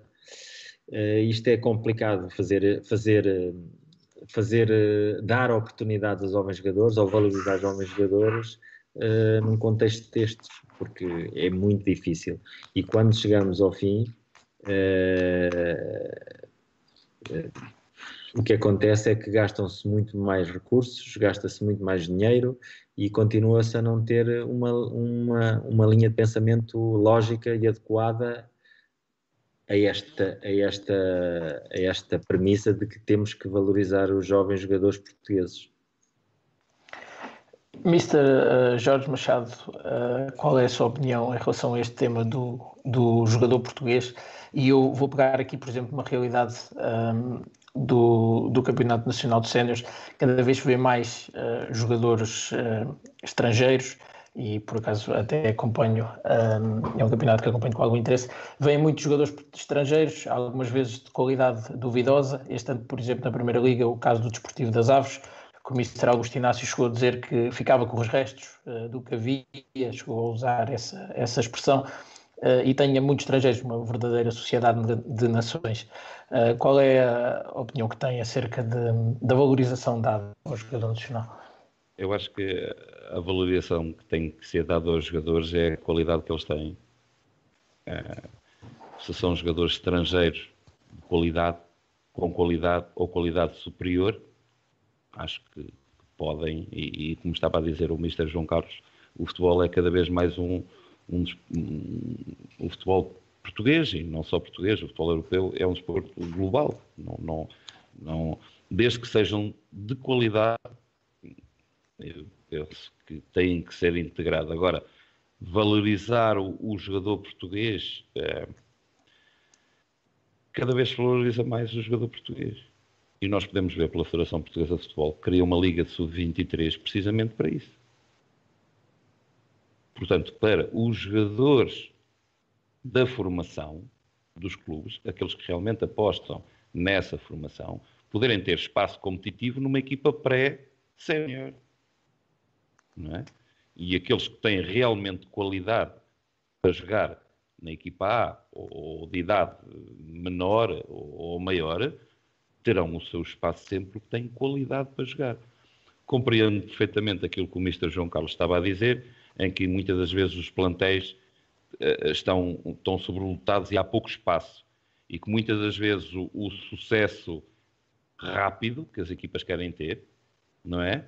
Uh, se calhar, como treinadores, nós às vezes optamos por jogadores mais experientes, que já tenham mais mais à vontade no campeonato que estejam a jogar. Independentemente daquilo, muitos jovens, alguns deles têm valor, mas tem que se dar o espaço competitivo adequado para eles poderem evoluir. É? Portanto, se um jogador jovem entra num, numa equipa sénior em que não está preparado, não tem a preparação suficiente, independentemente da qualidade, nós vemos vários exemplos que atingem a, a a Primeira Liga aos 27, 28 anos, outros aos, mais tarde, não é? Já tinham qualidade quando tinham 18 anos. Só que tiveram, ou, ou podem ter, um espaço competitivo anterior, portanto, que os leva a, a ter uma, uma, uma, uma experiência melhor para entrar numa equipa principal. E estou a falar de um, de um, de um processo que eu não, não, não, acompanho, mas tenho, mas tenho, tenho a, minha, a minha opinião acerca do assunto. Portanto, neste momento estão criados vários espaços competitivos, estou a falar de uma Liga Revelação, estou a falar dos, dos Sub-19, em que o jogador português, supostamente, uma vez que também nas camadas jovens e mesmo nos júniores, já há muitos jogadores estrangeiros que evoluem nas camadas jovens, uh, em terra idade. Uh, e eu comecei a minha, a minha intervenção acerca deste assunto, em que o jogador, tendo qualidade, acho que é bem-vindo. O futebol é cada vez mais um processo global, é aquilo que, que, que o professor, que que, que o Mister João Carlos uh, estava a dizer. Uh, e, e, como treinadores, nós tendo à nossa disposição um plantel com 24, 25 jogadores, o, o, o espaço é limitado para dar oportunidade a alguns dos jogadores mais jovens. Uh, isto depende muitas das vezes dos objetivos, depende muitas das vezes da, da nossa necessidade de ganhar e de atingir objetivos rapidamente. Uh, mas uh, eu acho que neste momento e, em relação ao, ao jogador português, acho que a Federação está a fazer um, um esforço grande por criar uh, espaço competitivo onde o jogador português possa evoluir, uh, principalmente os mais jovens, né? possam entrar numa equipa sénior com uma experiência já um bocado mais alargada e que, uh, que possa ter mais espaço para, para depois desenvolver o seu trabalho a nível sénior e a nível profissional. Acho que penso que desde a da criação das equipas B até ao, ao, à Liga Revelação, acho que é um espaço competitivo onde, onde pode eventualmente esse tal jogador português possa ser valorizado eh, no sentido de eh, angariar experiência para depois entrar numa equipa sénior e ser competitivo também e ser, ser, e ser decisivo ou ser importante. O Mr. Rui Duarte, ao longo da sua carreira, e agora vou falar como jogador, certamente partilhou balneário com jogadores uh, de várias nacionalidades. Uh, e atendendo a essa experiência que, que, adquiriu na sua carreira de, de jogador uh, profissional, sentiu sempre que o jogador português foi sempre um jogador valorizado, ou que, fruto daquilo que, que também já viemos aqui a falar ao longo desta conversa, dos um, sucessos das seleções nacionais, foi um jogador que foi sendo cada vez uh, mais, mais valorizado? Eu senti, não, não posso dizer que, que, o jogador português não é um jogador valorizado, acho que, é, como o Mister estava a dizer, o, o jogador tem que ser tratado de uma forma global. Eu acho que pela, pela qualidade, pelo compromisso, uh, pela resiliência, uh, pela vontade de conseguir os seus objetivos uh, pessoais, de querer crescer e querer chegar o mais longe possível eu penso que tem que ser esse o caminho, seja do jogador português, ou seja do jogador eh, africano, seja de onde for. Eu acho que há aqui um. um Permita-me, eu concordo com, com o Mr. Jorge eh, estava a dizer da, da, da, Liga Revelação. Não há dúvida que a, que a Federação tem feito um, um, trabalho muito, muito meritório uh, com o Campeonato Revelação, com os Sub-23 que são, é um campeonato que, que as equipas que utilizam bem essas equipas, uh, porque nem todas uh, utilizam das, da mesma forma, mas as que os utilizam bem consegue-se potenciar alguns jogadores e provavelmente consegue-se resolver alguns, alguns problemas de, desse excesso de jogadores no, no plantel sénior, uh, plantel da equipa A, uh, e de podê-los pôr a, a, fazer minutos uh, e, a, e, a, jogar semana após semana e a ganharem cada vez mais, ou tentarem ganhar cada vez mais o seu espaço na equipa principal, mesmo que isso seja a longo prazo, mesmo que isso seja por um ano jogar numa Liga Revelação ou numa equipa B e que depois possam dar o passo seguinte, mesmo que não seja para a equipa A, acredito que, a maioria deles uh, vão ter espaço numa primeira liga uh, ou numa segunda liga. Eu acredito, eu acredito que sim. Agora eu, eu gostava, eu acho que o, e é o, é o melhor do mundo, não é? O, o nosso, o nosso Cristiano Ronaldo uh, veio aqui, veio aqui mudar um bocadinho. eu acho que ele fica na história não só pela sua qualidade, mas também fica na história porque ele mudou um bocadinho a mentalidade do jogador. na, na sua globalidade, a sua capacidade de trabalho, uh, a sua resiliência, o seu, a sua vontade de vencer. eu acho que eu também tenho, tenho dois filhos e, e, e, vejo, e vejo que eles veem o futebol de uma forma completamente diferente daquilo que eu via há, há 20 anos atrás ou há 25 anos atrás. Uh, a forma deles viverem o, o futebol e de quererem também atingir os objetivos pelos bons exemplos, não, não pelos maus exemplos, mas pelos bons exemplos, que, e principalmente o, o Cristiano é um bom exemplo disso. Eu acho que ele muda aqui a mentalidade de, deste compromisso, desta vontade de vencer, dos, dos, dos próprios miúdos quererem ser melhores e de quererem crescer um, para depois poderem chegar a boas equipas e essas boas equipas uh, por vezes não é logo o salto para a equipa A, mas é por vezes um salto em que lhes permita chegar a uh, fazer o seu trajeto de iniciados, juvenis, júniores, uh, eventualmente sub-23, equipa B se o tiverem, e depois aí aos, se, se, não tiver, se não tiverem que queimar etapas, obviamente que se tiverem que queimar etapas melhor, eh, se um jogador chegar à equipa A e, e se tiver a, toda a qualidade para jogar, porque não? Mas uh, se tiverem que fazer o seu processo normal de crescimento e de evolução,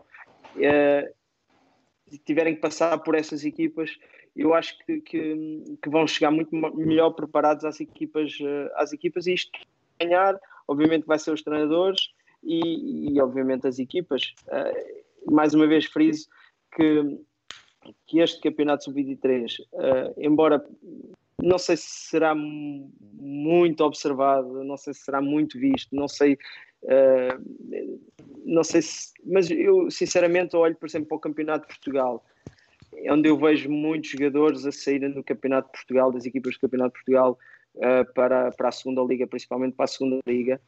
Uh, mas não sei se, se a nível de qualidade estas equipas como o que têm sub-23, pronto, uh, que, que, que, consigam uh, ter valores a longo prazo uh, e, e, mais novos e que podem ser um, pronto, a nível de qualidade acrescentar muito mais aos plantéis e a nível, até a nível financeiro também.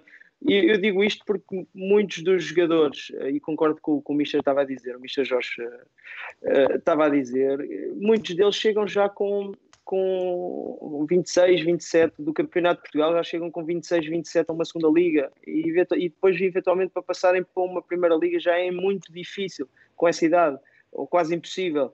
E com o sub-23, com miúdos a jogarem no sub-23 com 18 anos, com 19 anos, com 20 anos, com 21 anos, provavelmente vão chegar muito mais maduros e, e olhando para a idade, provavelmente vêm muito melhor preparados a longo prazo uh, e, e, no imediato também, para corresponderem também porque têm qualidade, uh, mas a longo prazo provavelmente vai ser um, um, um, melhor, não é? Financeiramente e até mesmo para o, para o atleta vai ser melhor.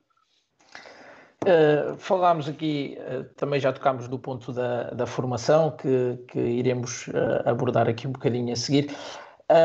agora lançava aqui uma pergunta de como é que evoluiu o treino e a sua importância ao longo dos tempos. se calhar começando aqui por, por Mr. João Carlos Pereira, foi coordenador-geral de uma academia no Qatar que é bastante reconhecida a nível mundial, a Aspire como, como coordenador, certamente que implementou lá alguns métodos. Como é que o treino evoluiu uh, desde, o, desde o momento em que, em que começaram, uh, todos vós como, como jogador, até aos dias de hoje? Uh, tudo evoluiu. Começa até pela, pela mentalidade e pegando um pouco na, naquilo que estava a dizer o, o Rui. Eu, quando jogava futebol, foi, na, foi na altura em que começaram a existir os controlos antidoping.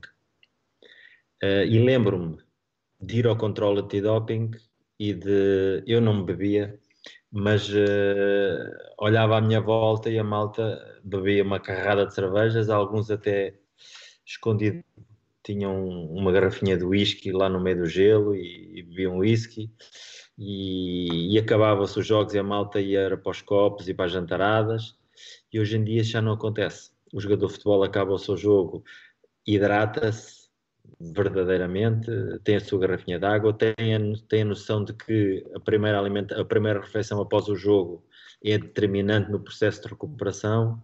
Portanto, tudo isto muda e, e, o Cristiano Ronaldo é provavelmente o expoente máximo do profissionalismo que, que tem o, ou que abraçaram os jogadores de, de futebol portugueses uh, neste momento. Nós, nós realmente sempre tivemos muito talento, mas agora temos talento e conseguimos aliá-lo à mentalidade e, e isto é, é determinante. No que toca ao, ao treino, o treino tem evoluído num sentido. Nós agora treinamos exatamente aquilo que precisamos para o jogo.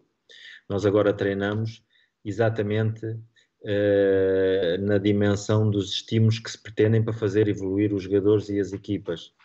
Uh, no meu tempo a gente treinava muito, uh, mas não havia, os, os treinadores infelizmente não tinham acesso à informação que nós hoje temos, que é uma informação privilegiada, que nos permite tomar melhores decisões no processo de treino. Uh, e basicamente é isto. Hoje treina-se realmente aquilo que se pretende treinar e treina-se realmente aquilo que é importante treinar. Uh, antigamente treinava-se muito e sofria-se muito e andava-se com colegas às costas e, e fazíamos pré-épocas de duas semanas sem tocar na bola. E pronto, uh, na praia e, infelizmente, infelizmente, eu vivo aqui ao pé do, do, do da praia do final, lá para as duas.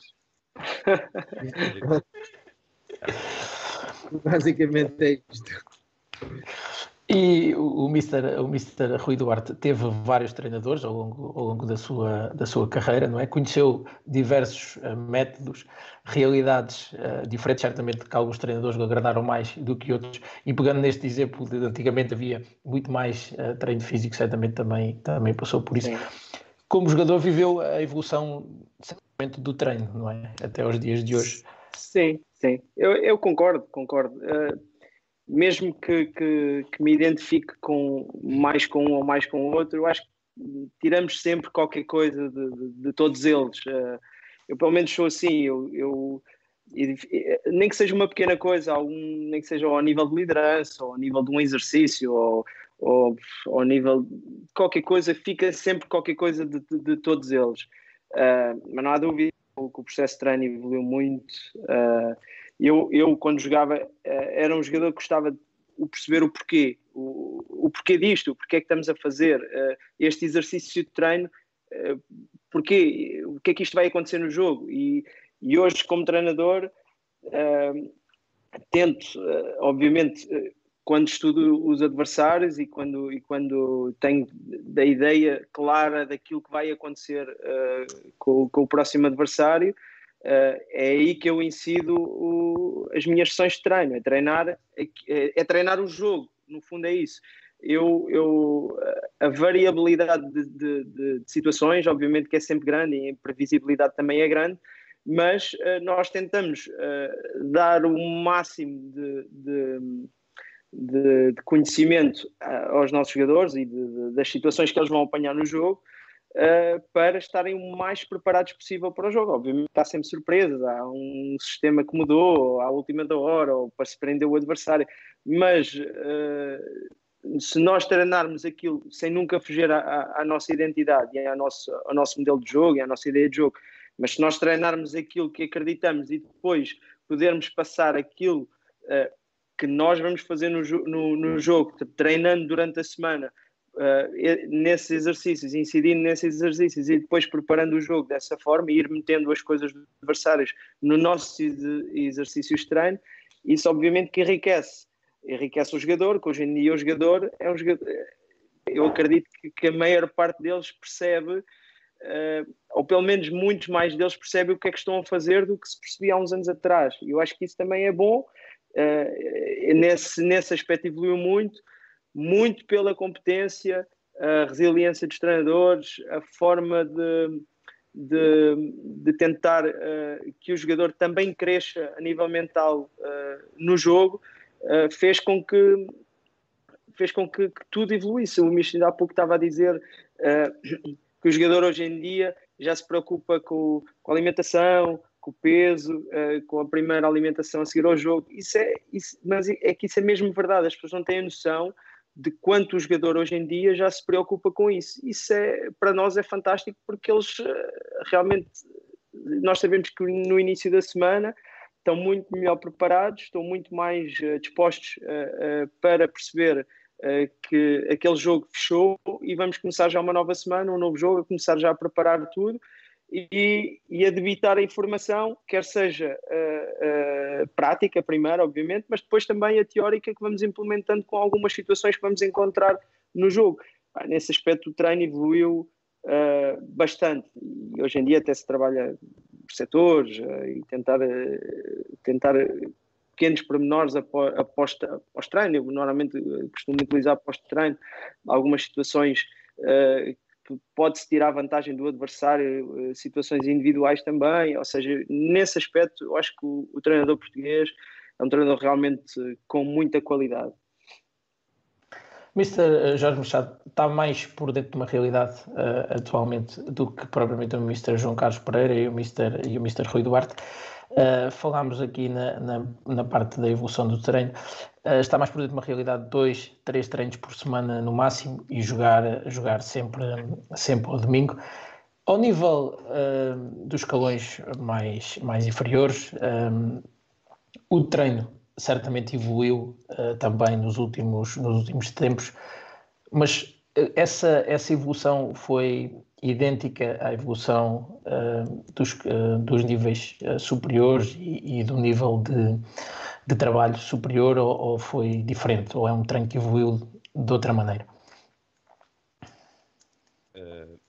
Eu acho que a evolução é a mesma. Se formos, se formos ver em termos de, de, de realidade competitiva, portanto, de, uma realidade competitiva em que tu tens um microciclo com, com 5, 6 treinos, uh, a uma, e depois um jogo ao domingo, uh, e, e outra realidade competitiva em que tu tens jogadores trabalhadores, a maior parte deles não podem treinar, ou só podem treinar duas vezes por semana, em que tu tens que adaptar a tua, a tua, a tua ideia, a tua ideia de treino, uh, para depois teres o jogador apto competitivamente para fazer o jogo ao domingo. Uh, e claro que os treinadores do Distrital tiveram que evoluir, uh, assim como os treinadores da Primeira Liga, Segunda Liga e, e por aí fora. Uh, as ferramentas são completamente diferentes, concordo com, com, a 100% com aquilo que se disse. portanto, o, o, treino evoluiu de uma forma completamente muito, muito grande, mas a ideia, eu continuo, continuo a dizer a mesma coisa. A ideia é tu um, Vamos lá ver se eu consigo pôr isto assim numa, numa forma em que, em que nos percebam. Aquilo que tu treinas acontecer ao domingo. A melhor coisa que me pode acontecer é uma situação de jogo que eu treino e depois no domingo dá resultado. Portanto, isto é, a essência do treino. Com mais. Hum, como é que eu ia dizer? Com mais uh, uh, utensílios ou mais ferramentas que possa haver ao nível profissional ou ao nível eh, amador, a ideia, a essência do treino é realmente, portanto, é virada para o jogo. Portanto, tu tens que adaptar a tua forma de treinar, porque eu acredito perfeitamente que há treinadores no, no distrital que possam perfeitamente treinar ao nível profissional. Acredito que tenham que ter algum tempo em que possam observar como é que as coisas funcionam ao nível profissional, porque não é igual, não é a mesma coisa. Mas a essência do treino, aquilo que tu treinas, portanto, por isso é que se chama treino. O que tu treinas é para sair, é para fazeres uh, no jogo, que é aquilo que é que interessa, portanto, é o reflexo. O jogo é o reflexo daquilo que tu fazes durante a semana. E aí nós temos que adaptar a, a, a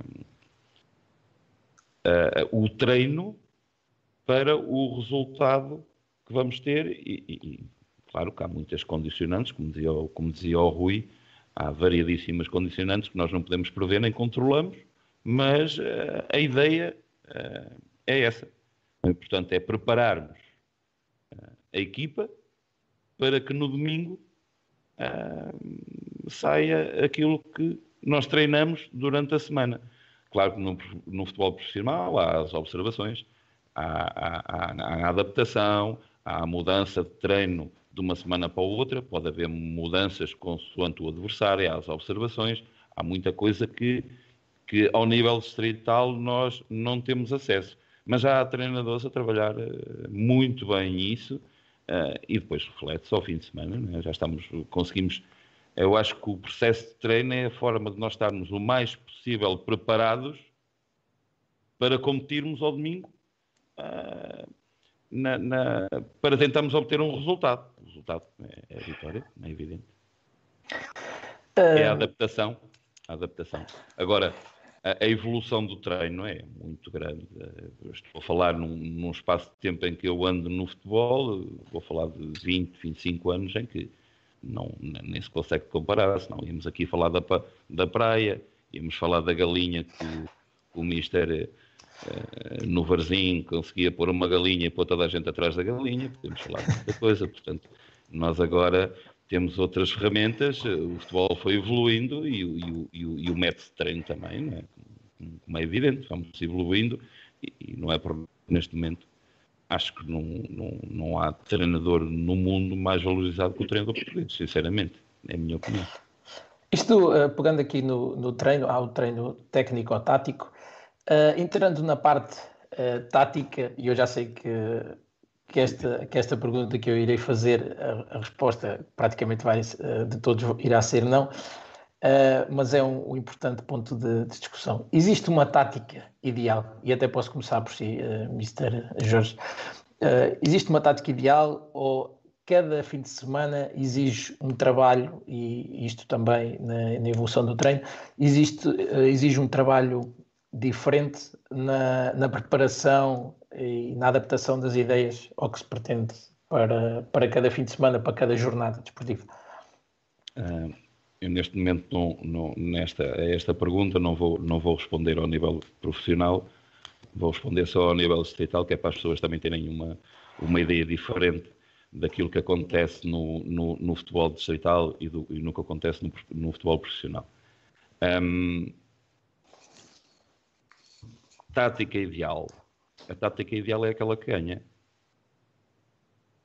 Um, mas uh, nós, quando preparamos um jogo, uh, temos há, há, duas, três vertentes para preparar um jogo. Uma delas é a estratégia, é aquilo que nós vamos fazer ou aquilo que nós pensamos que irá dar resultado naquele jogo específico.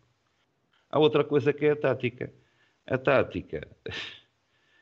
A tática pode ser eh, muitas coisas. Podemos falar de sistemas de jogo, podemos falar de, de, de, de adaptar uh, sistemas de jogo diferentes, mas ao nível distrital, o mais importante é realmente é a estratégia. É aquilo que nós prepararmos, preparamos para chegarmos ao, ao jogo ou ao momento eh, competitivo e termos sucesso. Em relação à tática, depende, depende dos plantéis, depende dos jogadores, depende de muita coisa que nós podemos ser, ser flexíveis. Um,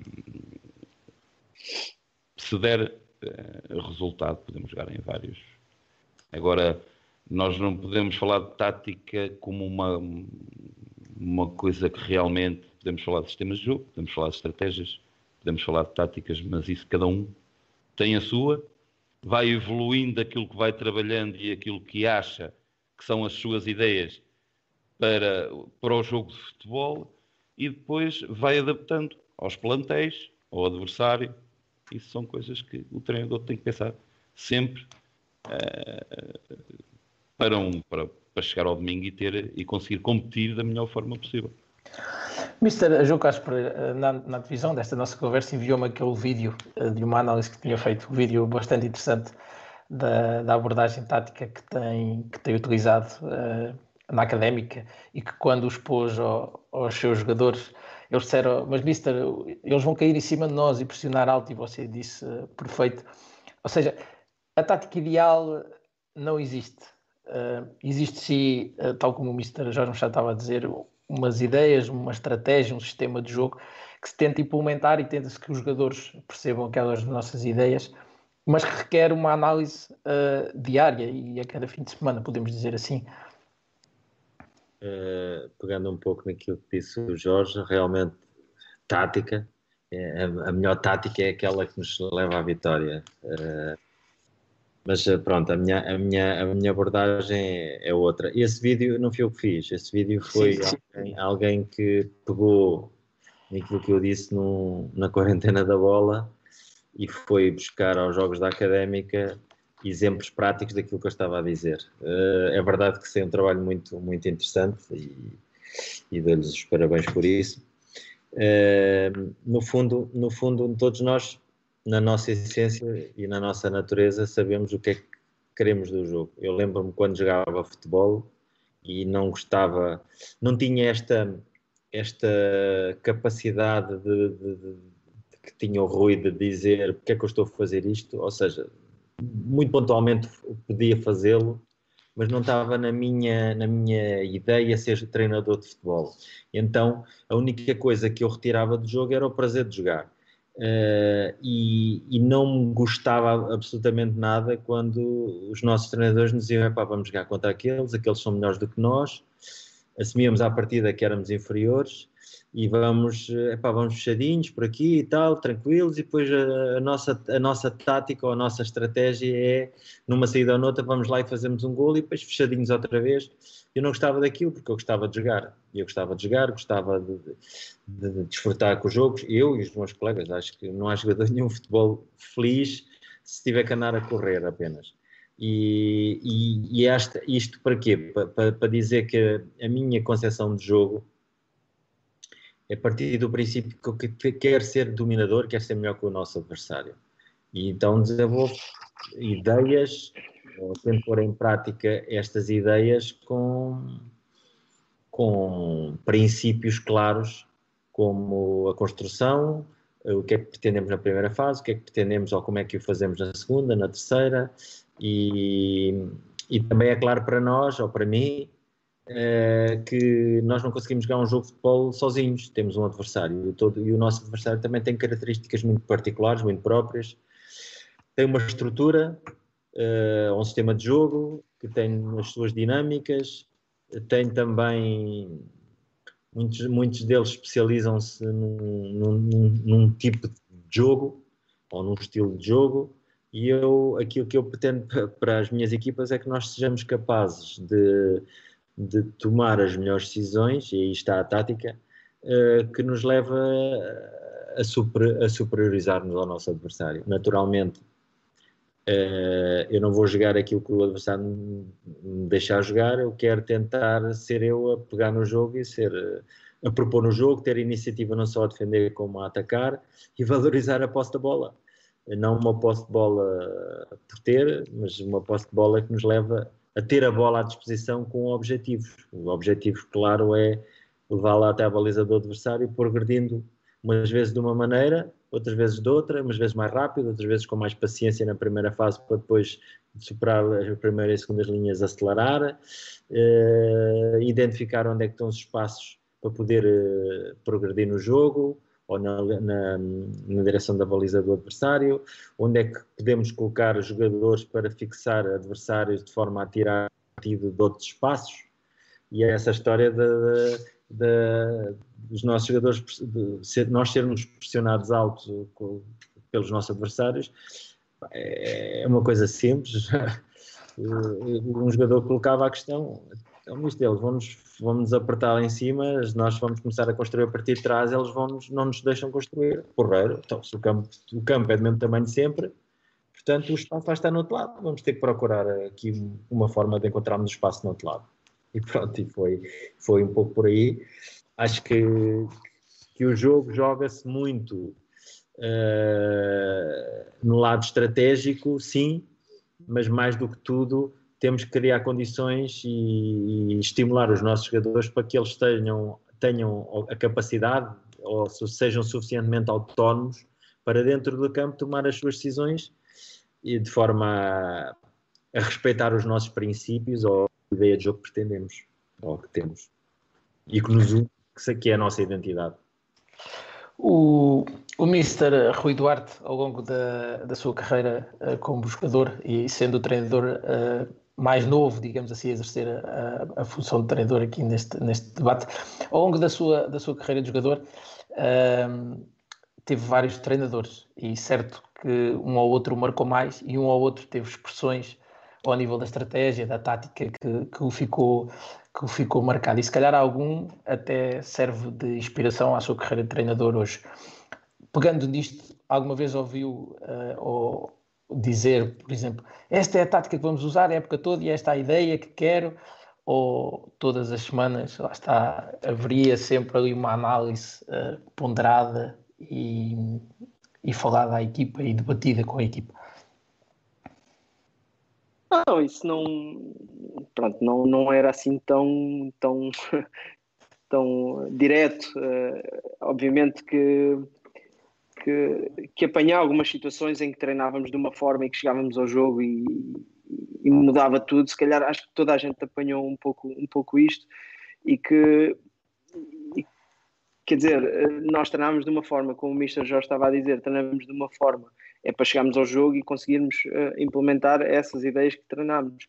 Uh, e quando isso não acontecia, treinámos de uma forma mais apoiada, um jogo dominador, e depois chegámos ao jogo e, e, e trocávamos tudo uh, por medo do adversário ou por respeito a mais, ou, ou seja o que for. Eu não, não, não vejo o futebol assim, sinceramente. Também vejo o futebol com prazer, também vejo o, o futebol de, de gostar de o jogar Uh, e, e, também tento passar isso uh, aos meus jogadores. Treino, obviamente, o, o, meu treino, as minhas sessões de treino são sempre viradas para. Uh, e o jogo hoje em dia está muito bem, está muito bem estudado, está muito bem repartido. tentar, o, o que o Misha estava a dizer, é tentar fazer uma boa saída na primeira fase de construção, tentar sempre criar linhas de passe seguras em que, em que, em que possamos sair sempre apoiados e com qualidade, a segunda fase assim sucessivamente e chegar à frente com, com critério e, e, e com gente para fazer gol, que é o objetivo do jogo e não sofrer. Uh, obviamente, depois de semana para semana, e, e esse exemplo que o Michel estava a dar, de, de, que provavelmente iriam pressionar alto, obviamente que nós todas as semanas é um desafio. Todas as semanas temos características diferentes, nem sempre, mas quase sempre, uh, do que vamos encontrar no nosso adversário. E depois é o que o Misha está a dizer, é tentar, dentro daquilo que, que, que, que é a nossa ideia de jogo, o nosso modelo de jogo, independente da estrutura serem três centrais ou ou, de, ou de, construir com quatro, mas um dos laterais fica para o outro dar, dar largura. Independentemente, independentemente disso, uh, é uh, o modelo de jogo estar bem vincado dentro do campo, em que possamos sair sempre de forma positiva do jogo, chegar a casa e dizer, não, a nossa identidade estar lá.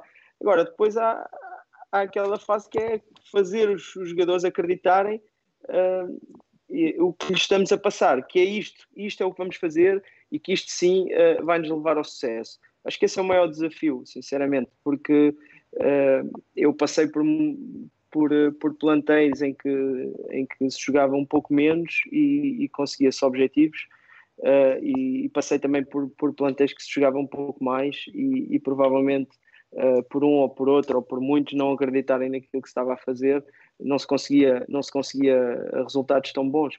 Por isso é, acho que é um, é um pouco aquilo que nós lhes passamos é, aquilo que, que, que, os fazemos acreditar acho que também faz faz com que com que se cria uh, boas dinâmicas, uh, apoiado, um futebol positivo, um futebol de prazer de ser jogado Uh, obviamente, depois, como eu estava a dizer, com, sempre com nuances, com nuances diferentes de, de semana para semana. Certamente que, que, todos vós têm, têm uma, uma tática que quando chegam ao plantel avaliam o plantel e, e, tomam a melhor opção, também terá a ver com, com os jogadores. Agora entrando aqui num, num, num outro ponto uh, da nossa conversa e que já tocámos uh, em certas partes nisso, em Portugal, a formação terá que ser a base para, para o futuro. E, e, vou pegar agora um pouco na experiência do, do Mr. João Carlos que teve uh, além fronteiras e que se calhar viu a realidade de um país que tem estado a investir nos últimos anos uh, ao nível da formação, que, que, também já li sobre isso, que quer crescer no futebol uh, e, e, tem investido. Ao nível de, de, Portugal, a formação tem que ser a nossa base uh, para o futuro, der para onde der. E falando aqui nisto, porquê? Porque o Sporting há uns anos tinha um plantel constituído essencialmente por jogadores da formação e atualmente isso já não se verifica. Perdeu-se um pouco esse, esse ADN. Do seu entender sobre, sobre este assunto, a formação é a base para o futuro. Ah, isso, isso, dependerá de, de, das pessoas e de, das ideias e do projeto que cada clube terá. Uh, creio que o Sporting já o fez, não só nessa altura, já fez em alguns momentos, tal como também os outros, mas o Sporting realmente é um bom exemplo. Uh, mas creio que na altura em que o fizeram mais, fizeram por necessidade e não por convicção, ou seja, não era, não era porque queriam fazê-lo dessa maneira, mas foi porque tinham necessidade, ou seja, tinham menos recursos, menos dinheiro, então temos que nos virar para, para dentro e vamos, vamos uh, valorizar ou tentar uh, ver que é que estes miúdos têm capacidade ou se têm, se têm potencial para, para nos ajudar. E pronto, acabaram por, uh, por usufruir disso, naturalmente. Eu acho que acima de tudo os, os, os tempos do futebol moderno não permitem ter uma equipa de formação criada ou desenvolvida na linha do tempo e depois de chegarem à idade sénior continuarem eles mesmos a, a, competir pela, pela, com a camisola do seu clube e manterem-se com uma carreira de 15, 20 anos no, no mesmo clube isto não, não vai acontecer, já não acontece, não, não é por aqui que, que, que o caminho está neste momento.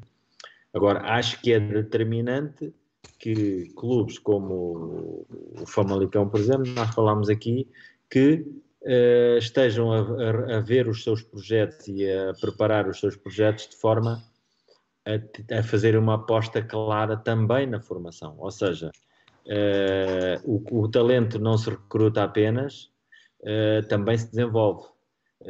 E é fundamental, é fundamental que os clubes tenham não só know-how, como também tenham infraestruturas e tenham condições para que possam desenvolver os seus próprios talentos. O caso do Qatar é um caso muito particular, que na realidade lá eles têm, têm, têm bilhões num projeto uh, que lhes permitiu uh, de montante a jusante, desenvolver o futebol todo do Qatar. Levaram, criaram uma academia, uh, desenvolveram um projeto muito bem gizado e pronto, e, e levaram adiante com, com pessoas de todo o mundo, uh, foram buscar técnicos altamente qualificados a todo lado, uh, criaram condições para ter, para ter uma estrutura de apoio ímpar, com cientistas, com, com todas as áreas que, que, que, tem, que interferem de forma direta ou indiretamente no, no, no, desenvolvimento dos jogadores de futebol ou dos atletas, porque o projeto não era só apenas para o futebol. Uh, e pronto, investiram muito e tinham tempo e, e, por isso foi uma experiência muito enriquecedora para mim porque realmente fiz parte de um projeto, uh, tinha estabilidade no, no, no, meu trabalho, aprendi muito uh, e também sei o que é, uh, ao contrário do que, do que, daquilo que, que é o nosso contexto em Portugal, nós aqui, independentemente de termos menos ou mais recursos, jogadores de futebol, há muitos e há muito talento. Pelo menos há muito jogador eh, em muitos clubes, em todas as zonas do país, com talento. No Qatar não, isso não existe. Uh, não há talento, os miúdos não, não têm necessidade de jogar futebol para ter uma vida decente. Uh, não têm mentalidade porque aos 16 anos, mesmo não tendo carta, já conduzem e conduzem carros de alta cilindrada, uh, o contexto socioeconómico é completamente distinto e tem, tem outras particularidades, mas, por exemplo, no que toca ao talento, Nós, uh, lembro-me numa fase muito inicial, montámos um departamento de scouting que andava a fazer levantar pedras e à procura de jogadores de futebol e miúdos que soubessem correr, a gente contratava-os. Porque o mais, o mais contratava-os ou levava-os para a porque o mais difícil, ou seja, jogar futebol ninguém jogava, ou muito pouco jogavam. Uh, o mais difícil era encontrar alguém que soubesse correr, porque até por, questões da roupa que usam, uh, tem aquelas, que as das dachas, tem tipo saiote e tem duas, duas coisas. Uh, se correrem com os braços disponíveis, têm que correr com uma passada curtinha e com as pernas esticadas, porque o, saiote não lhe permite amplitude, amplitude, amplitude passada. E se levantam o saiote, têm que correr sem os braços para os equilibrar. Portanto, eram descoordenados motores logo à partida. E isto só para, para, ter, para termos uma noção de que o enquadramento Uh, Qatar é completamente de futebol. Aqui, aqui, por exemplo, uma cidade como qualquer cidade média ou qualquer distrito médio tem muitas mais licenças de futebol do que, que o Qatar. O Qatar tem 2.600 ou 700 licenças em todos os escalões, desde séniores até, até cá abaixo. Portanto, vejam qual é o lote ou leque de recrutamento que nós tínhamos ali, muito, pouco, muito, muito reduzido, muito curto e nós o trabalho teve que ser eh, muito criterioso, muito, teve que ser, tiveram que ser desenvolvidos diversos programas em diversas áreas, de forma a que pudéssemos, com a ajuda de, pronto, de várias ciências uh, subsidiárias ao jogo, conseguimos ir construindo um programa de desenvolvimento de jogadores que pronto, que pudesse, no fundo, desenvolver jogadores em condições de disputar um Mundial em 2022 e, e, o, e o país não passar nenhuma vergonha.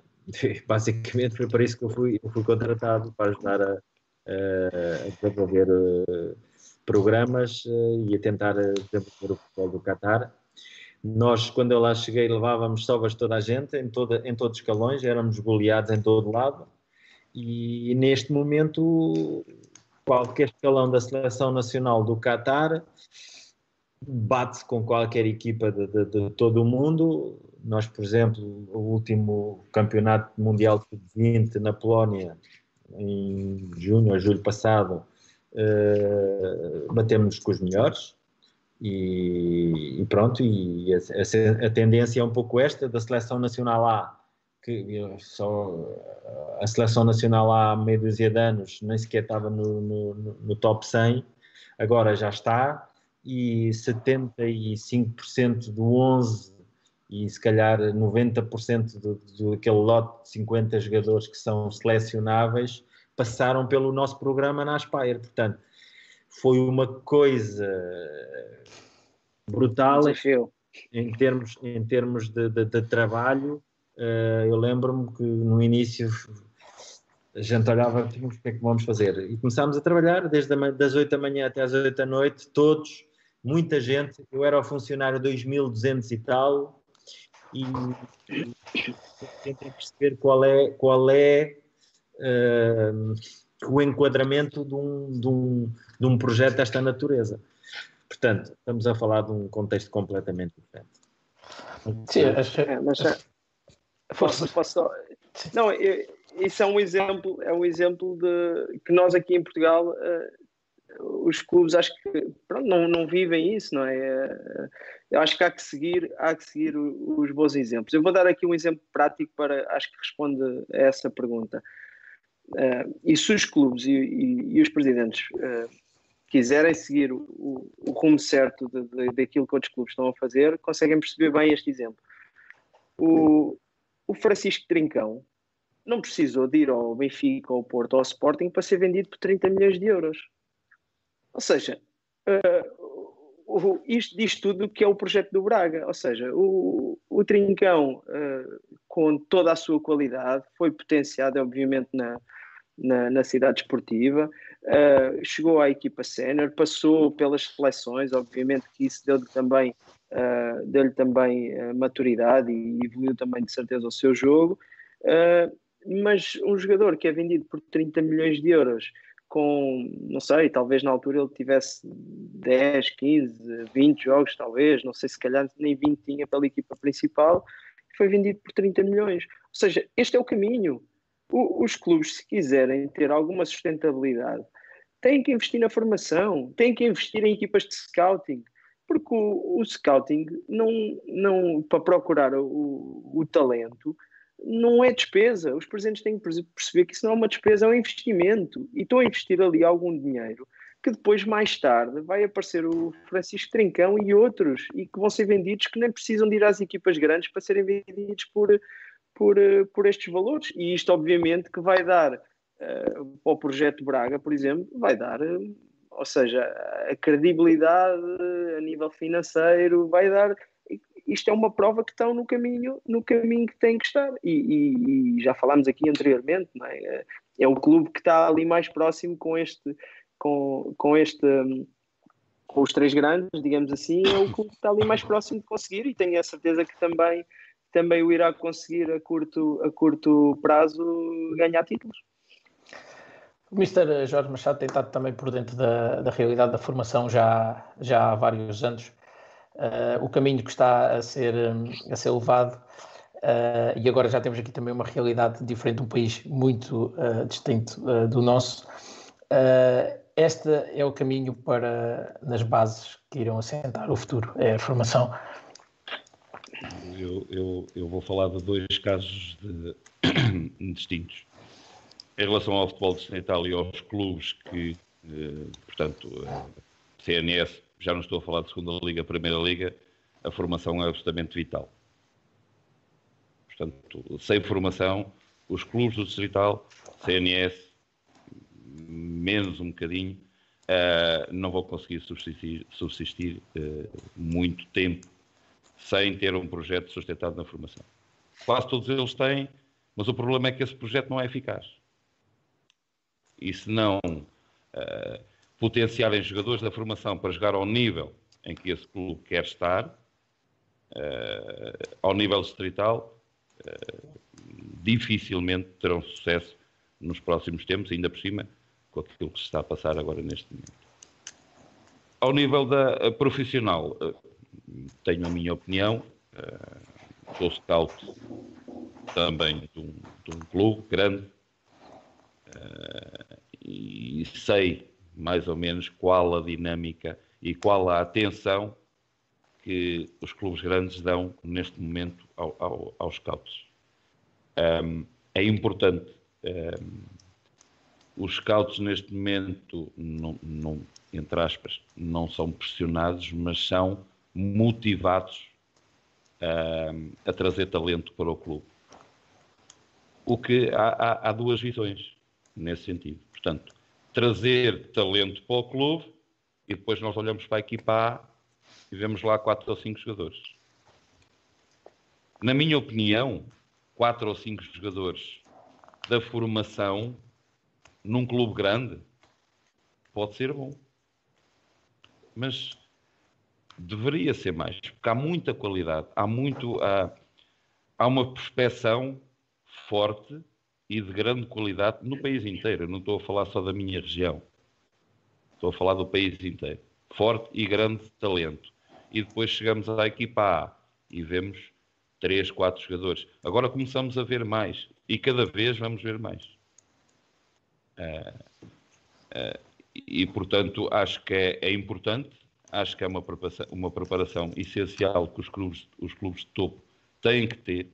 Têm que ter o processo de scouting é extremamente importante e a potenciação depois de jogadores na equipa A. Mas para isso já falamos do processo das equipas de, de integração dos jogadores na equipa A. Uh, neste momento ainda não é muito evidente. Tivemos um, um, exemplo nos últimos 3, 4 anos do Benfica que potenciou imensos jogadores da formação na equipa A, que vendeu imensos jogadores por imenso dinheiro mas eu não estou a ver num futuro uh, próximo um, a vendermos jogadores por uh, montantes que, que, foram vendidos ainda há bem pouco tempo. O, o Trincão foi um, foi um deles, é um miúdo com talento, com, com, já, com, já com provas dadas na seleção, é evidente, mas é uma aposta do Barcelona que são 30 milhões de euros. É, é, é, uma, é um. Portanto, foi um investimento do Sporting Braga que deu resultado. Neste momento, ao nível distrital, é vital. Os clubes não vão conseguir sobreviver uh, a curto prazo sem potenciais jogadores da formação, porque não há poder económico para os jogadores poderem desenvolver a sua, a sua atividade, e lá está. Aqui é o poder económico que também entra na, na, na equação eh, e, e, vai começar a faltar. E quando começar a faltar, falta primeiro nos clubes distrital. Portanto, isto começa tudo, é tipo baralho de cartas. Um, ao nível profissional, a formação tem dado alguns frutos.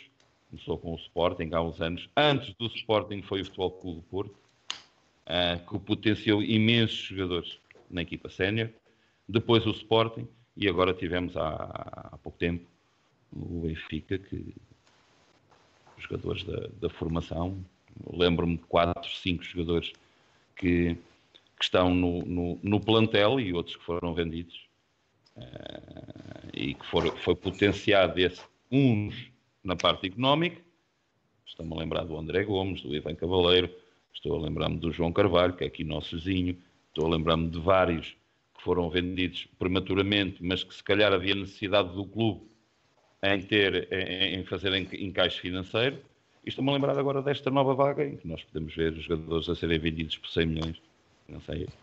Uh, portanto, acho que é, é uma aposta válida. É, é por aí que temos que ir.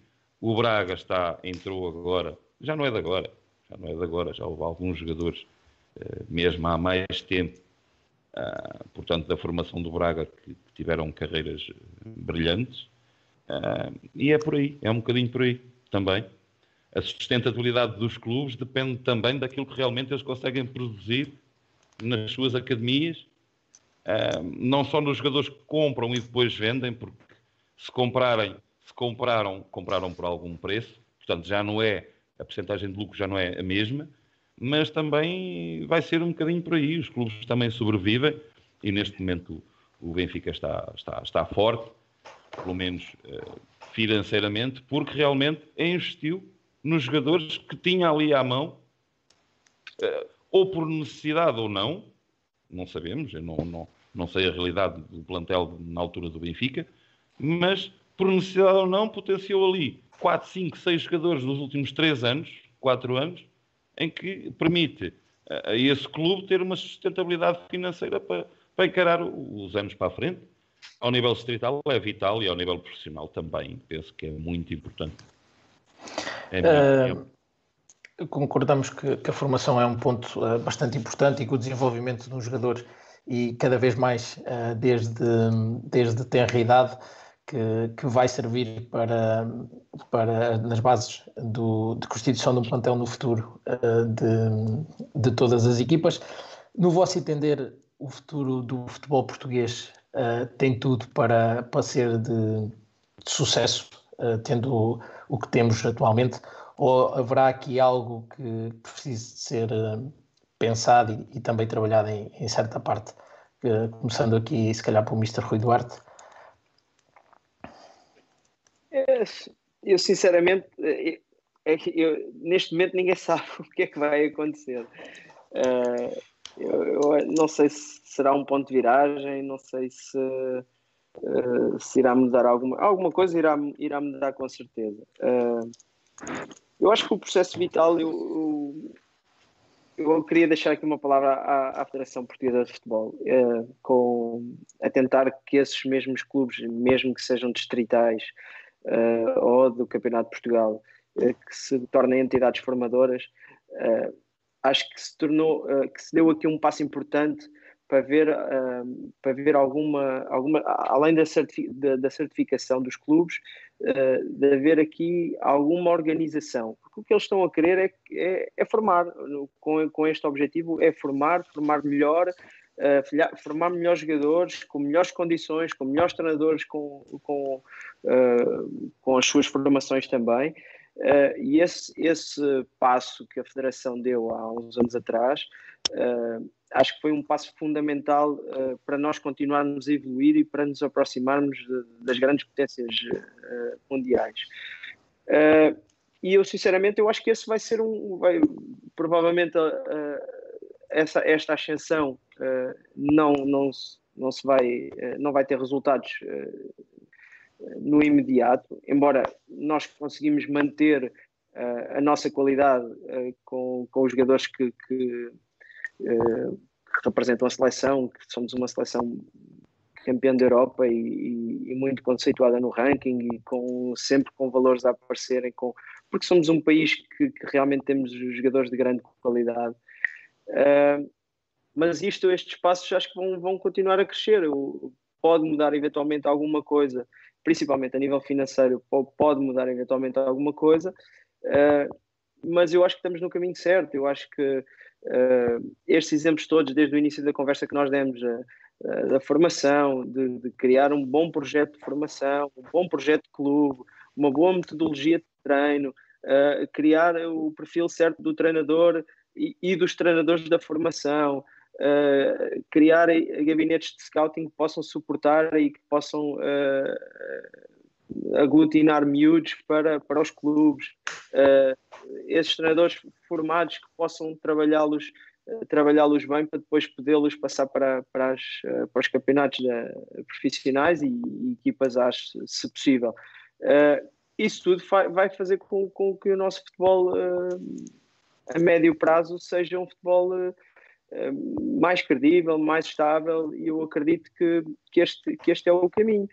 Uh, agora, lá está, com, com isto tudo a acontecer, uh, o, o, que está a passar tudo, ninguém sabe se, se esta, se esta, esta ascensão, uh, esta, esta forma de trabalhar que nós criamos e que a Federação, mais uma vez digo, com todo o mérito, criou há, há, há uns anos esta parte, e que os clubes vê-se que estão a, a tentar, a tentar fazer de tudo para se formarem, mesmo clubes de, tenho conhecimento, mesmo alguns clubes do Distrital que, que são entidades formadoras já, uh, vai com certeza melhorar a qualidade do, do nosso jogador, porque uh, se nós há uns anos jogávamos na rua e passávamos, eu não sei se passava uh, quatro ou cinco ou seis horas na rua a jogar futebol, com umas pedras e com os meus amigos e passava e, e, chegava a casa antes de jantar, tomava banho, jantava, ia para, para a rua outra vez, já estava outra vez todo transpirado porque eu queria jogar futebol.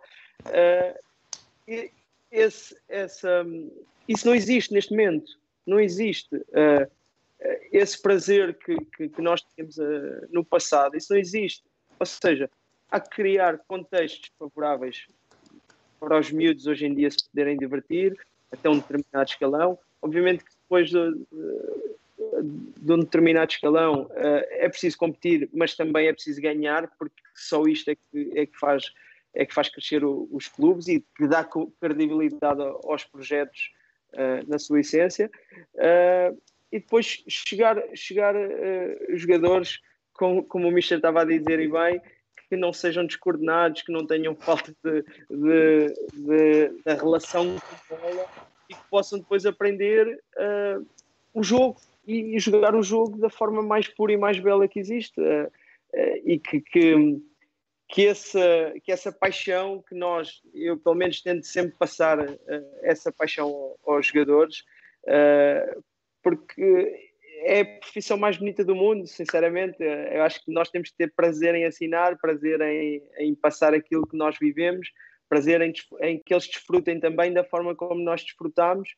E, e esta, esta, eu acho que isso vai evoluir, vai, vai continuar a evoluir, porque esta tendência de, de treinadores, esta geração de treinadores e, e mesmo as, as, as, gerações do passado, mas de um passado recente, Uh, são pessoas que viveram muito isto, que viveram muito o jogo, que viveram muito as competições. E nesse aspecto, acho que nós estamos a. eu espero que não, não se formate tanto os jogadores na formação para que eles possam também usufruir do jogo, poder gostar do jogo.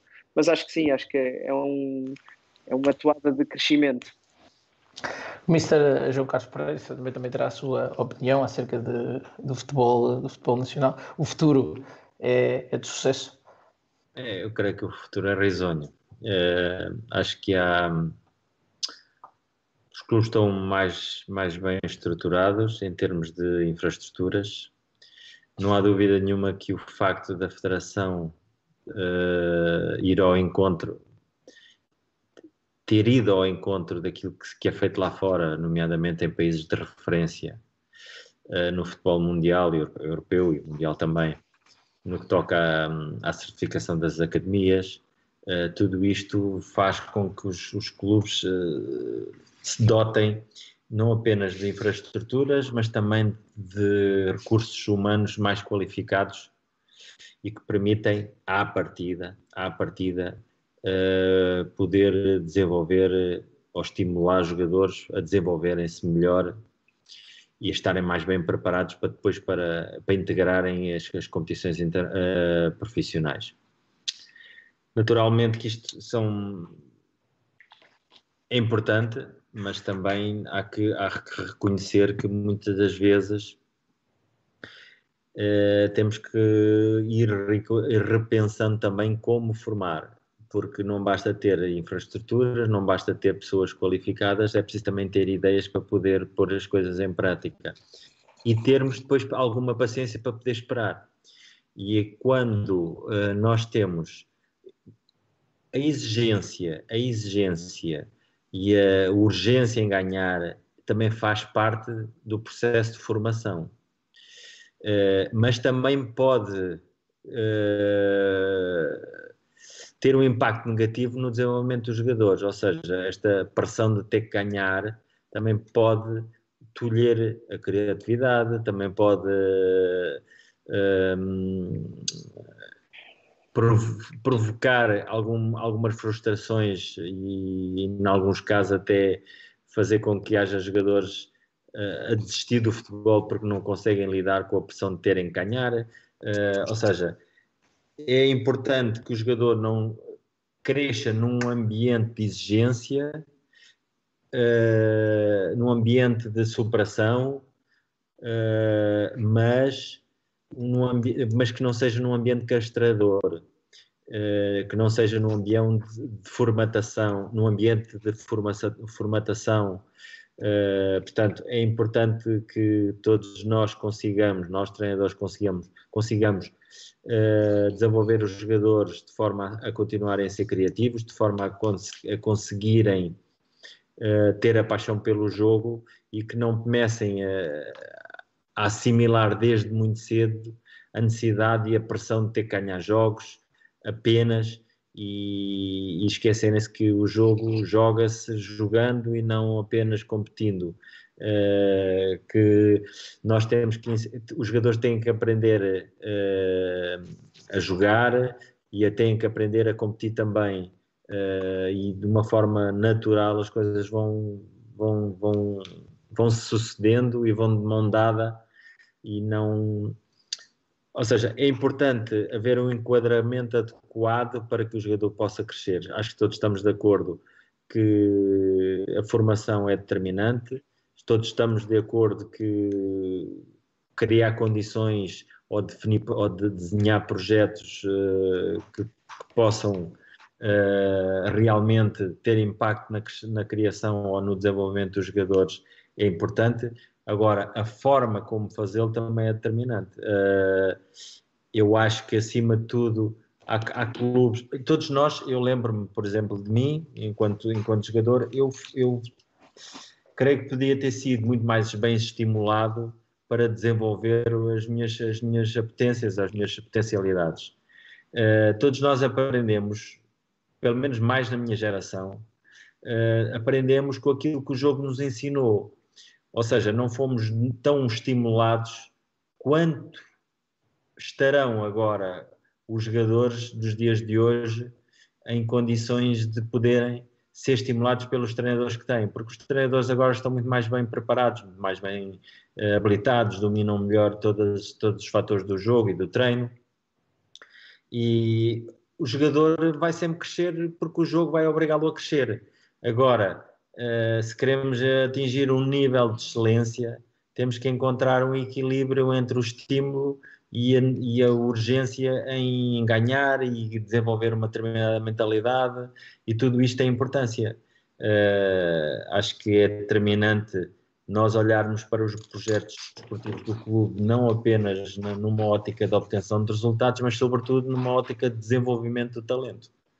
Uh, porque acho que é por aqui que, que as coisas têm que ir naturalmente que é preciso dinheiro para pôr coisas em prática, mas mais volta a bater na tecla. Sobretudo é preciso é ideias e entender que as coisas não se, se junta a água, não se mexe e está feito. É preciso ter paciência e é preciso, se calhar, ir reequacionando as coisas e, e, cada projeto terá sua, terá a sua natureza, as suas características, a sua identidade, porque não se conseguem recriar cenários uh, todos iguais ou clonar cenários. O caso do, do Qatar é diferente do, do, do Bahrein, que é lá ao lado, ou da Arábia Saudita, e muito mais diferente será do, do Brasil, ou de Portugal, ou da Alemanha, ou da, de Espanha, assim sucessivamente. Mr. Jorge Machado certamente também terá a sua opinião uh, quanto ao futuro uh, do futebol português antevê um futuro risonho, tendo em conta estes comentários também já ditos por Mr. Rui Duarte e o Mr. João Carlos Pereira, que eu acredito que também concordo com, com grande parte do que foi dito. Contudo, eh, praticamente, eh, em relação à formação, acho que, acho que sim, acho que tem que ser uma formação equilibrada. Claro que a maioria dos clubes querem formar a ganhar, mas isso nem sempre é possível. Eh, nem sempre é possível e temos que estar preparados para Uh, aliás, não, nós não temos de estar preparados, nós temos de estar preparados para preparar os jogadores, tanto para o sucesso como para a frustração. Uh, e muitas das vezes perdem-se jogadores importantes, muitas das vezes há jogadores que com 14 anos uh, ficam frustrados porque não conseguem desenvolver todas as suas capacidades de jogo no jogo, mas com 16, 17 anos se esse jogador for motivado e não, e não, e não ceder à frustração, muito pelo desenvolvimento físico e, e, pessoal, pode ser um excelente jogador e se calhar melhor que os outros, quando tinham 14 anos, uh, eram. Uh, acho que o, o, futebol em Portugal tem tudo para, para ser eh, melhor. Eu, eu, eu, não queria falar neste, neste tema, sei que vamos ter que tocar neste tema, mas não queria falar neste tema de, de, de estamos aqui a, numa espécie de compasso de espera a ver o que é que vai acontecer a partir desta situação em que nós estamos todos. Uh, aquilo que eu queria era, era também dar um sinal de, de, de otimismo. Uh, se, sinceramente, não, nós, como o Rui dizia há bocado, não sabemos muito bem o que é que vai acontecer daqui a um mês, daqui a dois meses, daqui a 15 dias. Uh, se calhar nem amanhã sabemos muito bem o que é que vai acontecer. Mas uh, acho, que, uh, acho que temos que estar otimistas, acho que temos que esperar o melhor. Ah, e em relação à formação, concordo absolutamente com aquilo com, com, com o João, com, com, o Mister João Carlos e o, e o Rui disseram, um numa perspectiva mais, mais técnica e mais de evolução, e outro que realmente o, o futuro dos clubes epá, tem que ser alicerçado sempre na formação. Eh, dando mais ou menos uh, frutos, aproveitando mais ou menos jogadores, acho que o, jogador português tem que ser cada vez mais melhor formado uh, e formado muitas das vezes os clubes caem na, na tendência, eu, posso afirmar, posso afirmar que os principais clubes em Portugal querem formar a ganhar, incutem desde muito cedo a ideia de ganhar, ganhar, ganhar. Eh, concordo perfeitamente com a opinião do, do, do, do. João Carlos, que muitas das vezes esse processo tem que ser equilibrado. Porque depois chega a frustração, quando não se ganha. Porque nós podemos dizer que vamos ganhar sempre, mas nem sempre é possível ganhar. Uh, e aqui é que está o equilíbrio, aqui é que está uh, uh, o pessoal qualificado para estar à frente da formação, aqui é que está o, o projeto do dirigente que é bem formado e que consegue escolher os melhores para a sua formação. Aqui é que está o clube que, que, que, que, que pretende ter um futuro estável e que, e que arranja um projeto uh, bom e que sirva realmente para aquilo que é a realidade desse mesmo clube. Uh, e isto é tudo uma, uma interação em que todos os agentes têm que ter ideias claras e fixas, começando por cima, até ao, ao, jogador, até à formação, até ao, ao menino que chega e que pede para treinar o primeiro treino. Acho que temos de ser otimistas e acho que o futuro daqui para a frente vai ser, vai ser tão bom ou melhor que o, do que estamos agora. Não vamos, é, não vamos desmerecer porque não vale a pena. Isto para, para, um país tão pequeno, e já está, como, como já falámos de outras realidades um, de outros países lá fora, temos tido bastante sucesso e temos que, temos que reconhecer isso. Agora eu vou tocar aqui num ponto que, que falámos assim ao de leve, mas isto numa espécie de pergunta rápida, porque isto já tem sido algo um, muito, muito debatido e claro que o futuro é muito incerto, mas no vosso entender e, e de uma maneira aqui bastante rápida, porque há, já temos visto todos os dias a falar-se nisto e acho que, que, que, não vale estarmos aqui a, a, a, desenvolver muito, porque muito tem sido dito e a verdade é que é tudo muito incerto. No vosso entender, o futebol vai sair mais forte após esta pandemia ou mais fragilizado? Posso começar pelo Mr. Jorge, que, que acabou de falar. Mais forte, mais fragilizado? Há perspectivas, depende depende de o quão rápido nós vamos sair desta situação, depende daquilo que se vai arrastar, depende dos problemas que poderão existir eh, causados por este tipo de, de situação. Eh, não te consigo responder, André, sinceramente. Eh, a única coisa que eu consigo dizer é que temos de ser otimistas, que temos que olhar para o futuro com com a mesma com a mesma um, com, a mesma, com a mesma perspectiva que as coisas corram bem. Uh, portanto, não, não, não sabemos, esperemos que corra tudo bem, esperemos que, que isto volte tudo ao quase normal, porque não, nada vai ser como antes, uh, ao quase normal, uh, e esperemos que o futebol continue da mesma forma porque hum, não acredito que mude muito, sinceramente. Hum, há de ser assim ou melhor. É a, minha, é a minha, é a minha, não é bem uma opinião, é um, um. Seu ponto de vista. Exatamente. É aquilo que eu realmente quero que aconteça. Né? Na opinião do Mr. do Mr. João Carlos Pereira, ter olhado certamente eh, para isto, não é? que marca os dias a dias, mais forte, mais fragilizado uh, quando, quando tudo isto passar. Eu acho que eu acho que todas, antes de mais, temos que perceber uma coisa: todas as tempestades, a, a, a seguir às tempestades vêm sempre as bonanças. E tudo passará. Depois de uma vitória ou de uma série de vitórias, vai haver uma derrota. E depois de uma derrota ou diversas derrotas, há de haver vitórias. E isto é um pouco isto. A minha visão sobre isto é que realmente concordo que poderá não voltar a ser o mesmo.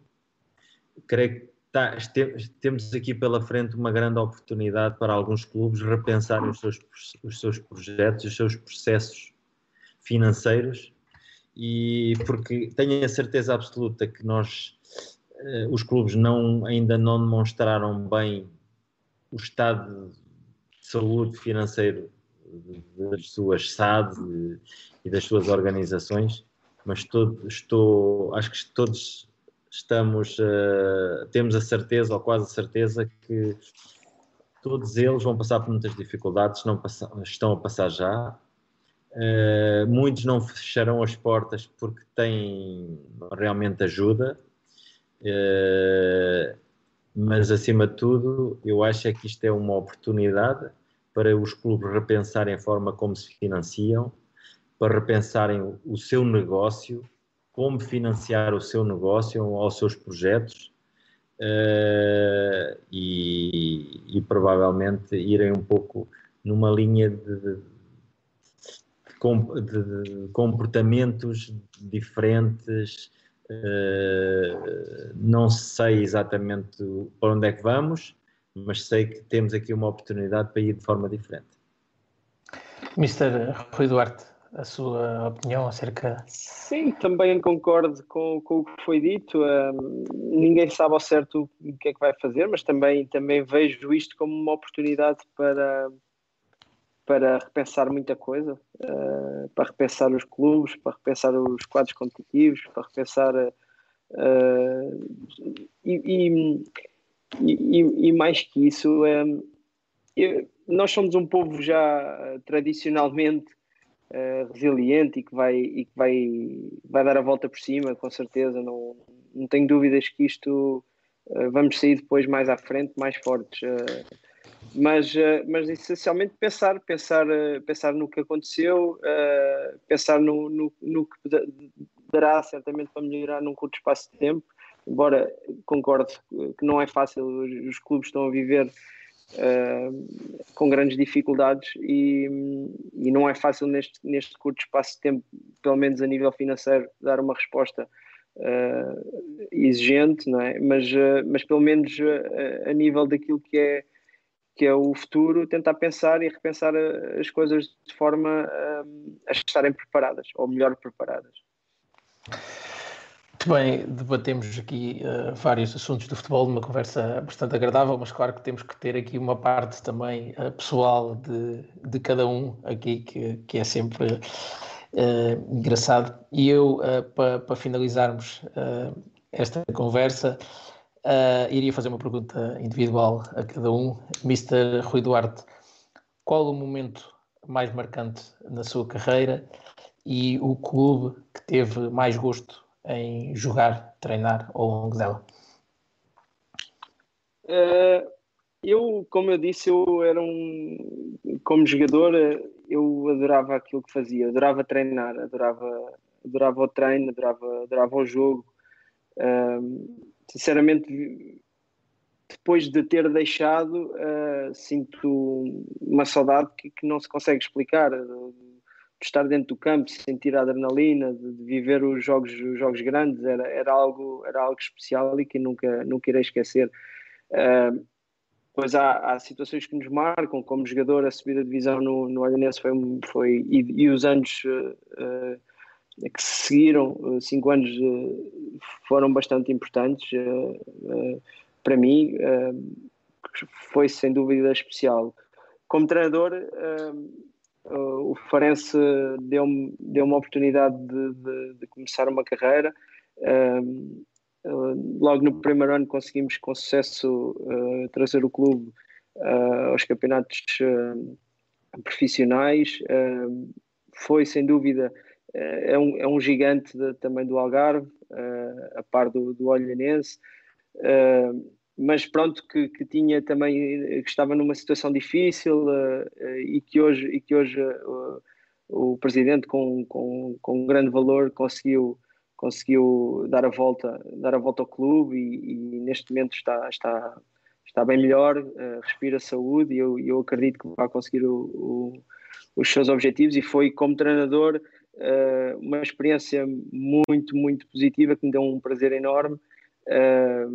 E logo com uma de divisão também uh, com, com os quartos de final da Taça de Portugal, ou seja, foi uma época muito positiva para uma equipa de Campeonato de Portugal e depois toda a envolvência de, no, no, no, ano a seguir de, da preparação para, para a segunda liga e todo, todo o processo foi, foi, foi muito enriquecedor.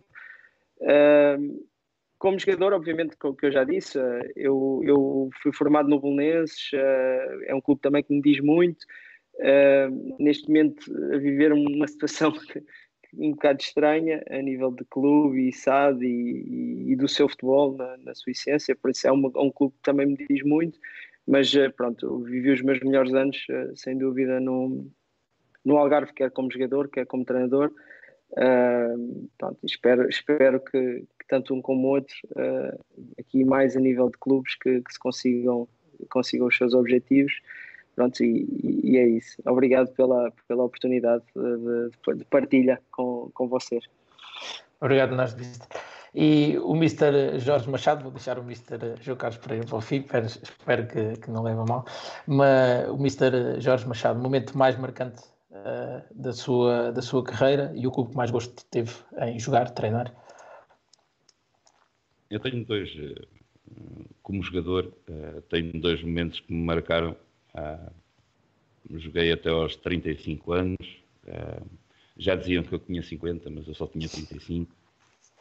Um, o primeiro momento foi quando o meu pai, com 12 anos, me levou a treinar ao São Martinho do Campo, em Santo Tirso. E isto como jogador. Uh, e o segundo momento foi com 18 anos, o Mr. Zé Pereira lançou-me na equipa de sénior desse mesmo clube. Uh, depois o historial como jogador, tu sabes. Uh, não tenho mais nenhuma. Os que mais me marcaram foi realmente esses, foi aqueles que, eu, que ficaram mais na minha memória. Tive muitos, mas uh, como treinador, o, sem dúvida, os sete anos que tive uh, no clube da tua terra e da minha, o, o Avelarense, em que conseguimos duas subidas de divisão, quatro manutenções na divisão de honra. Um, como treinador, foi aquilo que mais me, me marcou até agora e que pronto, é aquilo que eu tenho realmente como experiência, realmente aquilo que me marcou. Um, e se calhar agora lembro-me um bocadinho mais, porque, como sabes, o meu pai faleceu em novembro eh, e estas coisas quando as pessoas começam a faltar é quando nós temos esse realmente foi o que me marcou mais foi quando o meu pai já não já não me conseguia aturar mais. Uh, e levou-me a treinar a um clube federado não é? na altura o São Martinho do Campo estava na terceira divisão se não me engano. Uh, nacional ainda não havia segunda B nada disso. Um, e depois o, o lançamento nos sénios marcou-me bastante até porque só joguei 15 minutos um, porque um, estávamos a perder e o Mister meteu-me eu tão nervoso que estava que tinha um primo que jogava nessa equipa. Um, e é um jogador da equipa adversária, se não me engano, um jogador uh, dos Dragões Sandinenses, qualquer coisa assim, que agride o meu primo e eu vou para defender e faço um gesto como quem ia agredir o outro senhor e joguei 15 minutos e foi expulso. E Uh, e marcou-me bastante, marcou-me bastante, acho que nunca mais fui expulso na carreira. E pronto, são estes momentos, estes, estas pequenas coisas que ficam na memória. Nada de especial, uh, é uma carreira humilde até agora, mas com muito gosto. Com muito gosto, principalmente nos anos que passei no, no Avelarense. Muito obrigado pelas suas partilhas, Mister, e por este, por este tempo ter estado disponível para esta conversa. Eu é que agradeço, André, e quando quiseres, estás à vontade, podes contar sempre comigo. E para finalizarmos, Mr. João Carlos Pereira, uma carreira recheada, vários clubes, também internacional. A história mais marcante que tem uh, na sua carreira e qual está o clube que mais gosto teve em treinar, jogar também. É assim, eu já tenho, já tenho, felizmente, tenho um percurso eh, que, pronto, já com alguns anos, enquanto jogador, enquanto jogador uh, lembro-me quando me estreiei pela equipa principal do Maranhense, que é uh, o clube da minha, da minha terra, muito jovem, tinha 17 anos, e, e depois quando fui para a Académica de Coimbra e joguei na Primeira Liga e tinha 20, 20 21, portanto não, não, não me esqueceria nunca disso, porque no fundo as coisas acabam por eh, fazer sentido quando nós atingimos alguns objetivos ou quando uh, concretizamos um sonho ou um desejo. Uh, tive pena, tive pena que não tenha estado forma mais consistente e mais anos na, na, na primeira liga como jogador. Creio que cheguei cedo demais, Uh, e muitas das vezes nós temos que perceber que uh, às vezes não é o momento certo, mas uh, é o que é. enquanto jogador também, pelo lado negativo, recordo-me uma lesão grave que tive no joelho que me, que me limitou depois para o resto da minha, da minha carreira. Não fui mais o mesmo jogador, andei-me a arrastar em grande sofrimento durante muito tempo, não podia treinar houve uma altura em que não, era, era, era moda treinar, eh, fazer treinos bidiários quase todos os dias, eu não conseguia de maneira nenhuma, sempre encharcado em anti-inflamatórios. Uh, e pronto, e como treinador, creio que a mesma coisa.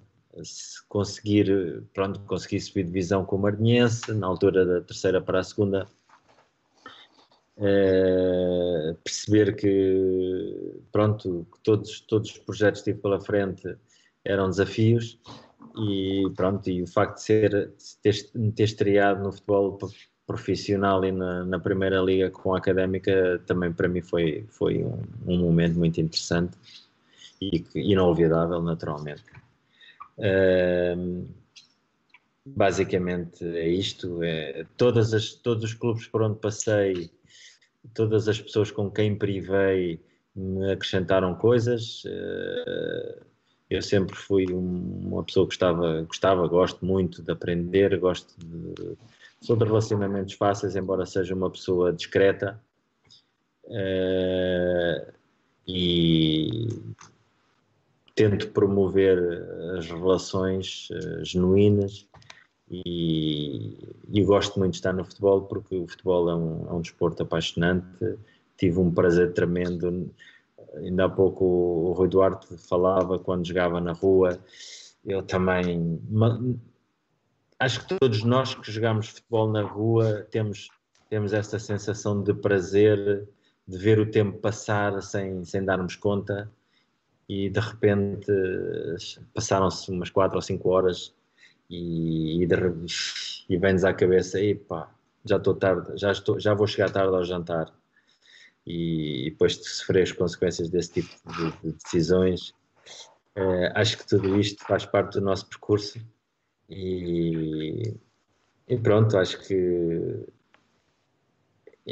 acho que o melhor está para vir ainda, temos que acreditar nisso. Uh, e pronto, agradeço o convite e foi, tive muito gosto em estar aqui e, e privado perto e com as vossas experiências e com a partilha de ideias. Foi, foi, foi muito bom. Obrigado. Mister, da parte da visão de bancada, nós é que agradecemos. Foi uma conversa bastante agradável, com bastante partilha e, e ensinamentos. Agradecer aos três por terem aceito uh, o nosso convite. Uma conversa bastante agradável. Da parte do Visão de Bancada de hoje uh, é tudo. Quinta-feira teremos connosco o Mr. Francisco Agatão, também de uma conversa informal e para partilhar um pouco as histórias da, da sua carreira. E fiquem uh, atentos, quinta-feira às 21 horas, então uma conversa com Francisco Agatão. Obrigado. Ah, obrigado, obrigado pela partilha. Obrigado. Obrigado.